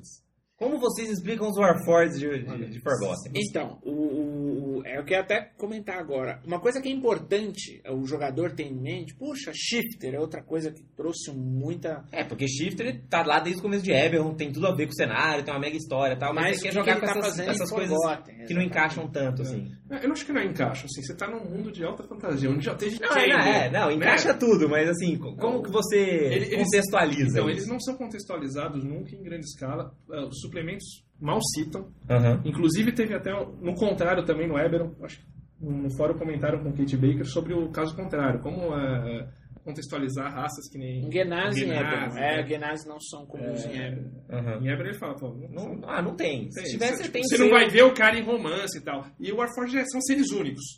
O Uhum. Shifter eu acho que é mais... O Shifter não, o Shifter É eu até mais acho mais né? acessível. Porque- O Shifter é assim, mas o, por exemplo, Ah, na floresta, um bicho você, meio- quer, você quer jogar com o Warforged em E Forgotten? você pode usar todo o background de licantropo É, que tem exato. em Forgotten, que é bastante extenso lá, né? Exatamente. Tem o, como é que chama lá? Tem uma organização lá dos, Os Warwoods, Evils lá. próximos a o People of Black Moon, É. povo da Lua Negra, Um negócio assim. que venerava o malária. Isso, Eles, exato. eles meio tão, tão também meio, meio extintos, né? São poucos mencionados, né? Mas, Não, mas, a malária ainda mas, mas já tem uns pontos pra né? você Você puxar tem- e fazer uma... né? Naquela Uma floresta próxima a Baldur's Gate. Tem uma floresta que é hoje dominada por um lobisomem, tá querendo construir uma nação de, de, war, de war, War war creatures creatures. lá. Exatamente. Então não são, não são assim, não é uma coisa que você vai falar, pô, como é que você chegar e colocar um. Onde é a nação Warforged, né? Não É, vai rolar não isso, rolar. né? É, o Warforged é a ideia que eu acho fantástica. Nem cita nos inclusive livros, saiu, vale dizer que não citam nos Inclusive livros. saiu na, numa das matérias da Dragon foi a capacidade de você colocar um Warforged, que é a criação de um mago, você é único no mundo, ou o mago fez dois, três, que são os únicos Warforgeds do mundo. Tem um- Na, na É, essa é uma dúvida, maneira legal de encaixar. na dúvida, desculpa número 33, um portal que ainda funcionava conectou com o Eberron. É, pode, Pode ser. pode ser. Tem uma explicação também sobre Lantan, porque Lantan foi detonada na quarta edição, não, não Acabou. tem mais Lantan. Então o rei naqueles gnomos, você construía Isso, tudo, isso. Então, tipo, várias que- engenhocas. Que, que seria tipo uma construção de um. de, de Lantan que sobreviveu, enfim. Porque Lantan não existe mais. Nessa. Nessa Seria a casa canito de Forgotten. Exato, exato. E, e nessa campanha, porque o- como os gnomos deixaram de ser raça principal, Sim. como você vai explicar em Forgotten um. um- Uma raça sumindo. não, tipo, Ou um- diminuindo. né? digamos, um- um- uma ilha cheia de, de gnomos. de gnomos, né? Uhum. Então, tipo, Lantan foi. Na, na Spellpeg foi detonada. E os gnomos existem ainda na, no, Mas apareceu alguma coisa no lugar de Lantão ou só tem um monte Não, de, de isolação? A ilha afundou. É onde fica aquele mega buraco lá? ou- Não, não. Lantan ficava próximo, ah, ficava no mar da, no Trackless Sea, próximo, na verdade, próximo do Mar das Espadas. Ah, não, acho que eu tô confundindo com a Terra dos Halflings. Luiren. Luiren Ah, afundou. Luren afundou. Luiren afundou afundou. Foi esse que o buracão que ele falou que abriu no, Fica fazendo toca mesmo pra você no, ver. no. Exatamente. E então tem essa questão dos gnomos, os gn- os gnomos são os mesmos, tal, mas eles puxam um pouco mais para esse gnomo da da da, da Feywild, né, que é esse gnomo, mas não não tão esse esse arquétipo construtor, Sim, sim, não sim. que ele não exista, mas é, é- morreu muito gnomo, essa é a grande. É, porque, por isso que agora, como diz a Luísa, I'm a monster. É, o nome é monstro agora. Exatamente. E os Drows, que muita gente até achava que ah, não deveria ser raça de jogador, não deveria estar aqui, eles até colocaram um pouco eles mais acessíveis. Hoje o povo não tem tanto receio, principalmente em algumas regiões, como o Dalelands, tem uma aventura que... Os Draus, pelo menos nas minhas mesas, é um consenso que ele foi nerfado absurdamente. Ah, com certeza, O que vocês acham? Olha, dentro daquele Que de agora é boca. Antes você falava assim, eu sou Drau. Agora, Meu Deus, um Drau, corram. Agora, eu sou Draw. Ih, bu! Vai, você... Paga a luz então! É. Paga a luz! Acho que isso é de player pra player, mas eu acho que um, um, um, um, um draw andando ainda na- nas violentas, o cara tá sujeito a ser A enforcado. diferença é que agora, se tem Draw ali, não tem ninguém pra segurar ele, né? Você e se vira aí, né? Exatamente. Mas eles ainda sofrem, acho que esse, que esse, pouco esse, esse Acho que menos. Menos. Menos, do que antes. menos, Antigamente menos. era aqui. é, O draw era morto. Mas não é ainda uma coisa morto uma assim coisa que era visto. mega comum. Né? Sim. Não é uma coisa mega comum. Tem os Tiflins, né? Os títulos Que- que, continuam na os verdade, mesmos, já tem, uma, já tem um histórico grande, bom em Forgotten. O que tem essa- milhões de, né, de, de Hellgate Skips da vida e Hell, É. como é que chama lá o outro? Então, Marfel também, né? Marfel, tem um Tiflin virou raça normal da, da, da Virou raça, mas eles também não têm assim. Aí vem grande- a outra pergunta, a, a dúvida que a maioria É, levantou. sim. O antítese de, de, de Tiflin é Azimar. Mas Ou o era. Deva- ou era. E agora tem Deva, mas Deva não é Azimar. Deva é é Azimar. coisa. É, é pra Forgotten mas- teve uma resposta do Richard Baker no fórum de Forgotten que ele fala: Deva é Azimar. Sério? É, sério. Ele Beleza. fala isso. Então, é porque também, assim, é, pelo menos na história de Forgotten, os Azimar tinha muito mais a ver lá com os deuses do panteão de Muhorand, né? Exato. E, e agora não tem mais Muhorand, mas agora você tem os Deva. Não ficou meio desconectado, assim, é um o pouco hat- esse pedaço? Esse retconzinho ficou meio, meio atropelado. Meio chulé, assim. Ficou meio atropelado. Mas assim, na prática, mecanicamente deve Azimar, como o Tiflin também mudou. Porque Tiflin tinha com, com, com pata de cabra, com, agora é um só. Né? Chegou na cabeça, Ah, daí fala, pô, esse da quarta edição? Halfling. Halfling era gordinho, de pé peludo. Daí você pega o da... da- na mudança da segunda pra 3,5, viraram uns kenderzinhos, Sim, né? Então isso você Já tem... na terceira, né? Você É. tem esse início é, sim. Você tem esses, ret... kenderização dos Halflings. esses retcons É, e no são- começo ele era o Hobbit, né? É, totalmente. Exato, Não, 100%. você você pega os livros do, do, do Driss, que, que, das capas dele, que Aham. você vê o, o, O Regis. o Regis, né? Exato. E, e daí você vê ele assim, tipo, ele é um, é um Frodo, É o Frodo. Sempre descalço, pezão. E daí você pega mais pra frente, você vê que os caras dão uma amenizada, mesmo nesse traço. né? Viram umas pessoinhas meio Sei. criancinhas, assim. E meio que não tem um retcon que explica isso também, né? Dos, dos, dos, dos Halflings. É uma coisa meio. Ficou, meio chulé, mas coisas que acontecem, acho que em todas as, as edições nesse tipo Eu de acho que, é um pouco, acho que deu um pouco de dó ver, ver que os Devas não ficaram bem encaixados, porque é como uma raça que tem tudo a ver com, com as divindades, né? A questão das, As vidas das passadas vidas e de, de alguém te trouxe de volta. É um negócio que podia ter muito a ver com Forgotten. É assim. que ainda não teve uma explicação assim, Mas pode sair. Né? Tá aí o Insider, que de repente pode sair um excelente artigo sobre formal. isso. Pode ser, pode ser Exatamente. Muitas vezes você tem Mas até... você, DM, lógico, se vira aí e faz um negócio bacana também, Até se você tiver algum versão. jogador, é. Muitas vezes você tem até uma raça que no começo era deslocada, mas que eles colocam uma boa explicação, um bom histórico em Forgotten. Isso já aconteceu antes, não tem por que não acontecer Mas dizer que tanto os chifres como os devas não, não são massificados também, né? São... São raras. Tiflins mais que os Devas, né? Mas... Mas que eu digo, não tem uma nação. Não, não. A, a proporção é similar a outras, às Sim, outras sim. edições. O que mais de raça nós temos? Tem os orcs, todos meio orcs afins, É. né? Que também acho que não muda muita Não muda coisa. nada, Se bem que agora até a gente pode dizer que tem uma grande nação orc, que foi lá, lá no norte, né? Toda, tem toda a história dos, dos Dobold? Dobold, Thousand isso. Orcs, do Bold Many Arrows, É, aí acho que tem mais uma, uma mudança na con, no no conceito, conceito dos meio orcs. Né? do, do- dos orcs, desse reino orc meio orc, que eles, eles passam a formar a liga, né? Das... Eles passam a participar, é, é curioso isso, eles passam a fazer parte da Liga das Fronteiras Prateadas. Os anões, em retaliação, se retiram das Fronteiras Prateadas. Que é algo interessante que é narrado nos romances do Drizzt do da série. Especificamente no, no, no Orc King. E muda toda a política É, do norte lá, né? Parece uma coisa babaca, mas o romance é muito bem escrito. Orc King, não sei se quem teve a oportunidade de ler. E, e- e rola meio que, um, que uma intriga. é, é, tem a ver com, até com o encontro que foi divulgado na, na Dragon, que é o- a- aquela cidade Gal, Gal nem me recordo o nome. É uma cidade perdida dos anões, onde os caras eles meio que vivia elfo, vivia orc, era meio que um. É uma Uma sociedade mistranora de anão. lá. Mistranora de anão. É. E daí, é, é, no final, é, o Obold salva a vida do, do, do, do Bruenor, Bruenor, e fica, E aí eles ficam amiguinhos. fica mais ou menos amigo. Os, os caras eles estavam buscando, buscando uma aceitação como nação. E se você vê da parte política, faz sentido Faz também. todo sentido. Lógico? Porque, pô, eu- se o cara para não ficar tomando porra de todo lado, ele tem que ser aceito como nação, porque senão vão outros reinos é, destruir. Então ele tem que fazer, acho que, essa concessão política, mas ainda existe uma desconfiança mesmo na quarta edição com esse, com esse reino, apesar dele fazer parte da, da, liga. Da né? Liga. O que aconteceu com os arpistas, galera? Os famosos Harpers, que eram tão icônicos no Forgotten Realms. Como os Entarim foram nerfados, eu. Minha É, visão é que eles foram nerfados também. Sobrou alguma coisa? Começou, a, a, a dissolução dos arpistas começou na, terceira, na, na segunda edição ainda. Você tinha um dos principais ícones, que era o Kelvin, o Cajado Negro. Ele deixou os arpistas. é, até foi, um- foi uma das. Uma Tem aquela um mega história do backstab depois lá, né? Exato, O backstab um do backstab. um, um dos plots mais bem desenvolvidos da, da segunda edição, que ele, ele faz um acordo com o Fizou. É, pra, De não agressão. né? de não agressão. E os arpistas rechaçam ele por isso e ele sai dos arpistas. Ele é a esposa dele. Ele cria os, aquele grupo. cria os Moonstars. Moonstars. Na, ah, na, na terceira edição, eles não são tão proeminentes quanto eram na segunda. Na segunda era uma, era uma organização muito grande. E na Que eram quarta. os maçons de Forgotten, na verdade, né? Exatamente, exatamente. E na quarta, como seus grandes líderes ou morrem ou se retiraram, o Elminster está hoje numa fazenda, tá, O Kelvin. foi afetado pela praga o, mágica. Kelvin, o próprio Kelvin, que, que não era, já não era mais líder, mas também ele morreu, virou um mital, né? Exatamente, entendeu? E hoje você tem é, eles tentando se restabelecer novamente. E isso, antes, o que era uma, uma organização que tomava o continente inteiro, eles inclusive apareciam no Baldur's Gate, nos Uhum. Neverwinters. Hoje é um grupo que está começando a res- tentar ressurgir no norte. Eu acho que inclusive até para os jogadores. Dica pra DMs aí, né, cara? De Exatamente. repente um dos seus jogadores da sua mesa pode ser o cara que vai Que vai restabelecer restaurar os os, Harpers aí no reino. Eles são citados. São, Pode na mó- no módulo de Sleeper, né?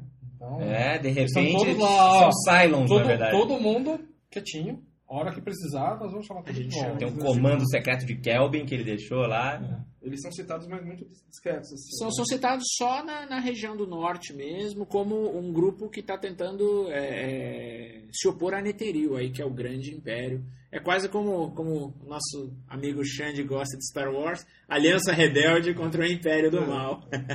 Ah, eles são o Império do Mal, total. É verdade. Mas com vários. Com perdão do trocadilho, com vários shades de, de cinza, né? Exatamente. Vocês estão sabendo se vai sair Forgotten em português? A conversa que eu tive com o Otávio sobre isso, Otávio, o editor da linha da, da- do D&D aqui no Brasil, diga-se de passagem, está fazendo um excelente trabalho em trazer o material. Opa, tá aí. chegando todo mês, Tá chegando todo aí, mês, tá quase legal. tem um livro novo. Parabéns aí pra ele por isso. Ele nos mencionou que Forgotten estaria previsto, nada confirmado 100%, Uhum. mas estaria previsto para os primeiros meses de 2010. Tá, de qualquer maneira existe um desejo da Devir de sair em Sim, português. existe porque é o cenário mais jogado, foi o cenário que o único cenário da terceira edição, efetivamente da Wizards, né? Foi traduzido para a terceira edição. Não Tem sei um- Dragonlance também? Ah, é. é que Dragonlance, na verdade, apesar de ser Wizards, É, era é Wizard, Margaret mas- Wizards Margaret e Wizard, outra é. Mas o editora. que saiu foi o livro da. Foi o livro da Wizards. Wizards, é verdade, é verdade. É, mas existe o interesse sim deles em talvez aí nos primeiros três meses, ou primeiro semestre do ano que vem. É naquele, o naquela famosa lista que ele divulgou na, na, Na RPG Com. na RPG Com, consta, né? Consta como se fosse, fosse ser lançado. Não, mas- legal. Bom saber que é, é um bom. É um plano. Tá? É, é uma boa notícia aí, pelo menos algo pros jogadores que compram RPG em português aí terem. Exatamente. É uma pena realmente que a gente não tenha notícia da questão do, das matérias do DDI, né? Porque eu considero assim, é, você ter É muito em difícil é- desassociar, né? É, é, é. não, isso, isso é muito positivo para o cenário, você ter Suporte. informação em português, suporte em português, né? Tanto que a gente tem a Living Forgotten Realms que bomba hoje, né?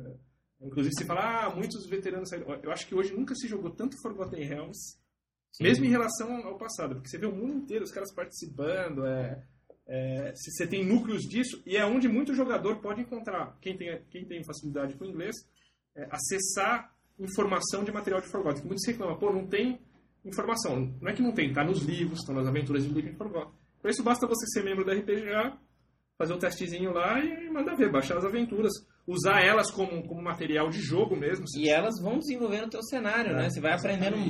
Pra quem gosta de metaplot aí, pra quem gosta de saber o que tá acontecendo no, no mundo, às vezes você não é nem tão fã de jogar RPG, mas você adora ler essas As histórias do que tá acontecendo, as aventuras Duas isso aí. páginas sempre vai ter aquele sumáriozinho e ó, o que está acontecendo, um- uma sinopse da história. E, ah, no passado tinha isso daqui. Isso aí evoluiu dessa forma e ah, hoje nós estamos pegando esse pedaço aqui para ser o, o plot nossa Porque são aventura. fãs, né, de Forgotten Realms estão escrevendo isso aí. São os E caras que autores, manjam, as, e as- as autores aventuras também, core lógico. são autores mesmo. E, e o lance legal é que você não precisa. é, jogar a campanha de Living Forgotten. Você Sim. pode ba- baixá-la, jogar como, como home game e incorporar na sua campanha. Então você E quer modificar fazer o que você quiser, você, exato. você quer fazer uma campanha em Comir. Pô, Não tem, é, é, de D&D mesmo, o Eber, acho que carece um pouquinho disso, você não tem tanto material já pré-pronto para fazer em função de Living Forgotten.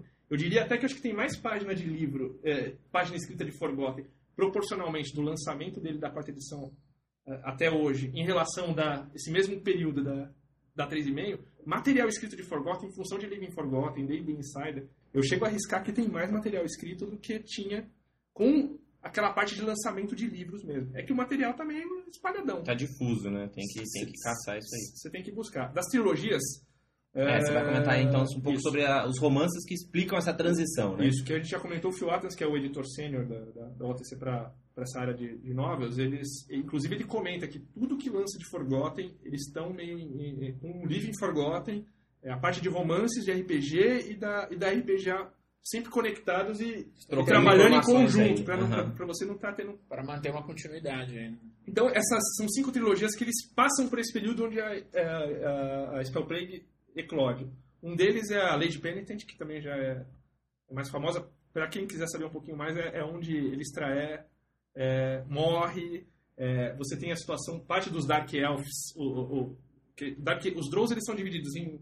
Eles têm meio essa, essa distinção, os Drows de Forgotten. Tem esses Dark Elves que eram os caras que têm a marca de, de Edonai, né? É, na verdade eles eram. eh, Os Drows, os Drows surgiram com uma maldição, né? Foram amaldiçoados por um, por um ritual de alta magia. E todos esses traidores passaram a viver no Underdark. A trilogia do Lady Penitent, ela traz uma. Ele extrai, quando ela morre, ela traz uma oportunidade de redenção para esses Drows que descobrem-se que, na verdade, os Drows eles tinham uma marca de um valor. De um, de um- Mas não são todos os Drows que têm essa marca. É Exatamente. É, não, é- não são todo mundo. Não são, não que são são daquela família. É a família Das- que. São as, as que famílias fez a mais traição. nobres. que ah, é- eu não me come, não, não, não- é, é a família principal, a casta principal. Não, não é na. Bahia. A Bahia já é mais recente, é Ili, não sei da Ilitiri. Ilitiri. É, e eles têm essa marca de Edonai, que é desse, desse demônio que corrompe. Que ele- Eles são meio que os descendentes dos, dos caras que fizeram o Isso. pacto original lá. Exatamente. Nesse romance, tipo, tem, além da morte da, da Elistraé e desse, todo esse jogo caótico aí de Drows, você Uhum. tem essa situação que parte desses, desses Drows, eles passam a ser normais, e é tipo um, um Drow mais...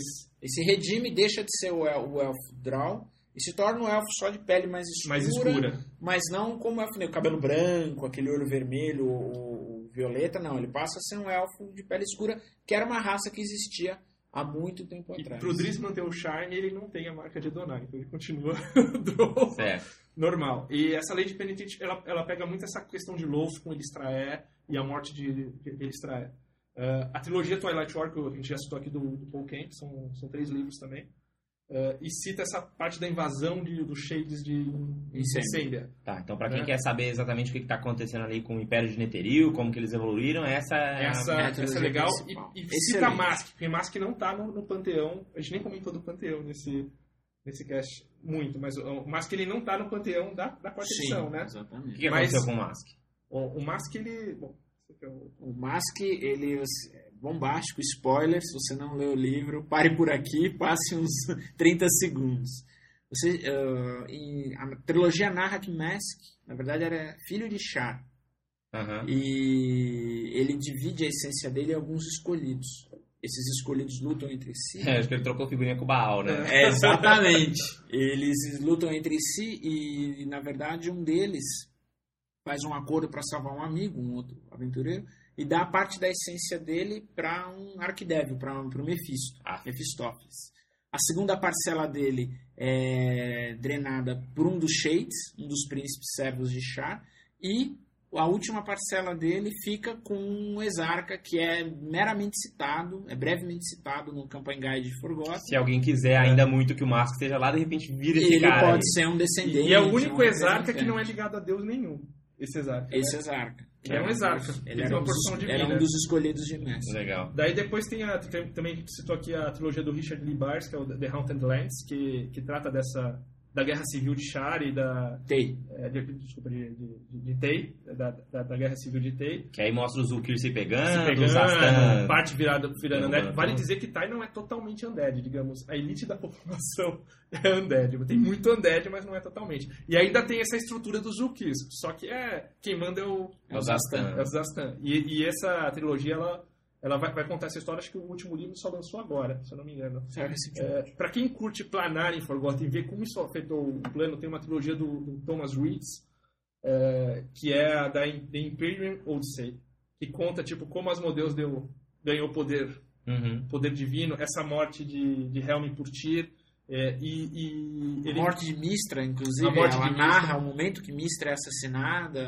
a- o, o efeito que isso tem nos planos. é, e tudo isso com uma personagem que é bem carismática. Do, Isso tudo do nessa trilogia nessa de trilogia. Aí.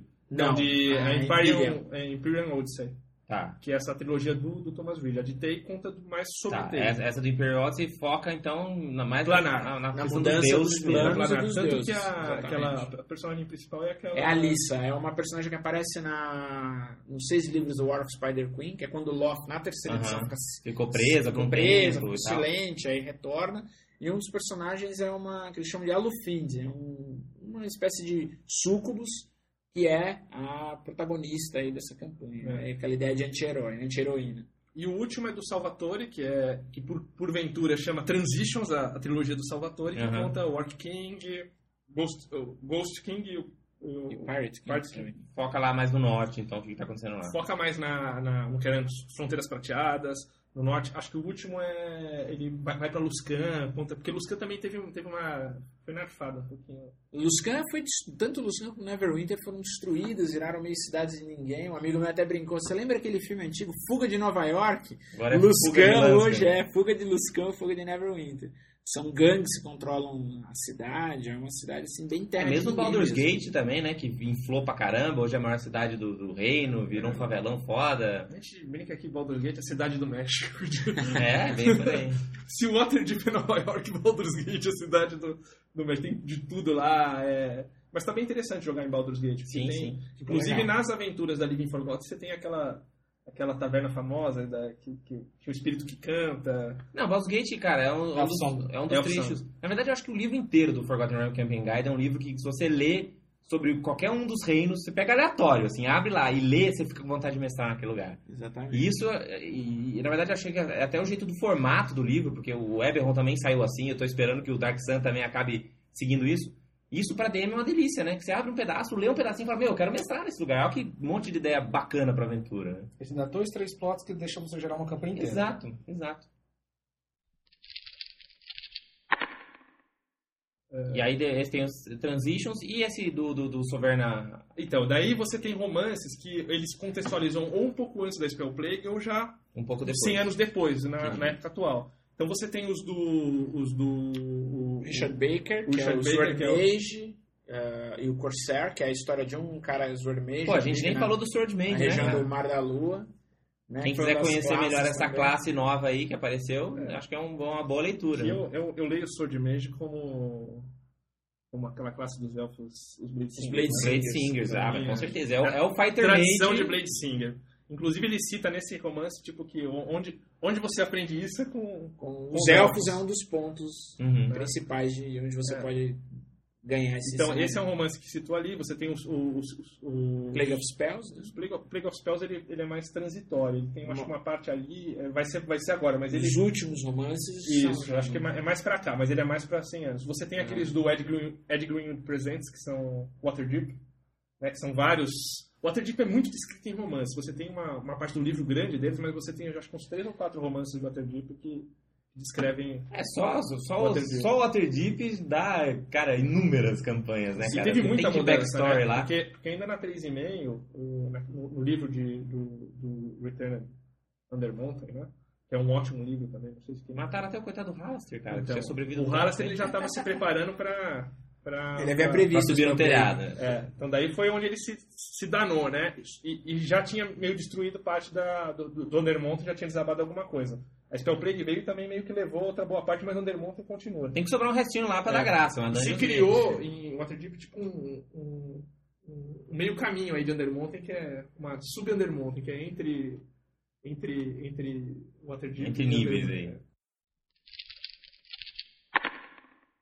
Eu acho que dá pra gente falar um monte de coisa ainda. Uma coisa que eu acho que valeria a pena a gente fazer de repente numa segunda oportunidade é até catar o livro, pegar, nem que fosse região por região e contar por que, que é legal, um monte de backstory, um monte de coisa que não tá no livro, que, que certeza, tá na cabeça de vocês aí. Que, vê, que era de os ouvintes vão curtir, né? Então, ah, pô, nós estamos aqui em, sei lá, em, em Kalinchan. Pô, Kalinchan por isso, por causa disso, porque é o Quadim, porque os Efrits e, e até aquelas heranças de, de, de, de Greyhawk que tem, né? Que é um pouco o Kalinchan, porque eu acho que tem muito a ver com aquela questão da, como é que chama lá, da Misha, não sei o que. Acho que tem uma, uma certa herança espiritual disso daí ali, nessa Forgotten parte. tem muito de, de Greyhawk, assim, né? Que é Loth. Ah, todo mundo acha que Loth é de Forgotten. Não, Loth é de Greyhawk. né? Sim, sim. São, sim. são, são deuses puxados do panteão. O É Drist praticamente, né, e, e Mesoberranzan e toda aquela história tomou como pra si, mas já tava lá. né? Já tava, já tava. Tem a, tem a famosa história da Rod of Seven Parts também. God of Seven Parts vai estar de, tá de volta um pouquinho aí no Revenge of the Giants. Então acho que acho que isso é uma oportunidade para o futuro pra gente de repente puxar essas histórias aí e falar um pouco também das divindades, o que, que mudou, Com certeza. né, contar um pouco da fazer um resumão até da história do, do mundo que tem um timeline gigantesco, aí. Gigantesco. Então tem muita coisa aí que a gente pode fazer para frente. Falando nisso, no timeline, outro livro que a gente também não falou aqui é o Grand History of the Realms, que é Fantástico. A gente comentou isso aí no, no, no podcast de, de, de Forgotten, que para o fã é obrigatório, cara. Segue aqui até o recado pro Otávio, se não estiver nos escutando assim. Pense com carinho no- na tradução desse livro, porque ele não é um livro que tem regra, que não tem nada assim, mas é um. É muito bom. é, muito a legal. Wizards, quando, quando fez essa transição, para montar a base disso, para jogadores consultarem, ela fez o Grand History of the Realms. Então é um livro bem importante mesmo. E esse também, assim como o Camping Guide, é um livro que você abre em qualquer página aleatória lá e fala, meu, aqui tem uma campanha, aqui tem uma campanha, aqui tem Tem uma um campanha. legal. No mínimo uma aventura dessa linha sai, Com certeza. com certeza. Mas acho que a gente citou basicamente o que, que mudou, né? É, que é o foco exatamente desse podcast. Então já aviso também aos ouvintes que nós vamos entrar de férias de final de ano aí, então a gente deve voltar só agora só em 2010. E agradeço muito a presença aí do, do Sembiano, do Xande, do Bonfim aqui. Foi um belo um bate-papo bacana. Então, se quiserem deixar aí uns últimos recados aí pros ouvintes. Bom, gostaria de agradecer também, até inicialmente em nome do grupo RPG Arautos, eh, em nome da gente aqui, o convite que foi feito. A gente, no que for necessário, que for possível, vai estar, estar sempre à disposição para conversar. A gente pode eh, esclarecer dúvidas aí. Temos nosso site, www. É, tem o fórum lá do RPG. RPG Qualquer dúvida, se vocês tiverem de Forgotten Realms, de Living Forgotten, ou É. de D&D em geral, excelente fonte. Ah, fica o convite, né? Pra quem que ficou com vontade de jogar e, poxa, onde é que eu jogo? Entra no nosso site. Uma vez por mês tem evento nosso. E são sequenciais, então a gente já tem de Living Forgotten, a gente já tem grupo aí quase indo do, pro, passando pro Oitavo, nono nível. oitavo nono nível, né? Mas tem, tem Ou, se você se empolgar realmente, você começa a mestrar pros teus amigos aí esse monte de Exato, aventuras em Exatamente.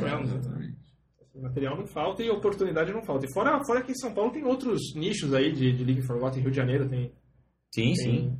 tem, tem grupo, O Brasil inteiro, se procurar um pouquinho. Belém também tem, né? tem no Brasil inteiro. E se não tem, você começa o seu. Isso que é bacana, né? Com certeza. Então, é isso aí. Acho que até a próxima. A gente agradece. Bom final de ano, bom Natal. Que todo que Papai Noel traga muitos livros de RPG aí para todos. E rola em 20. Dungeons and Dragons.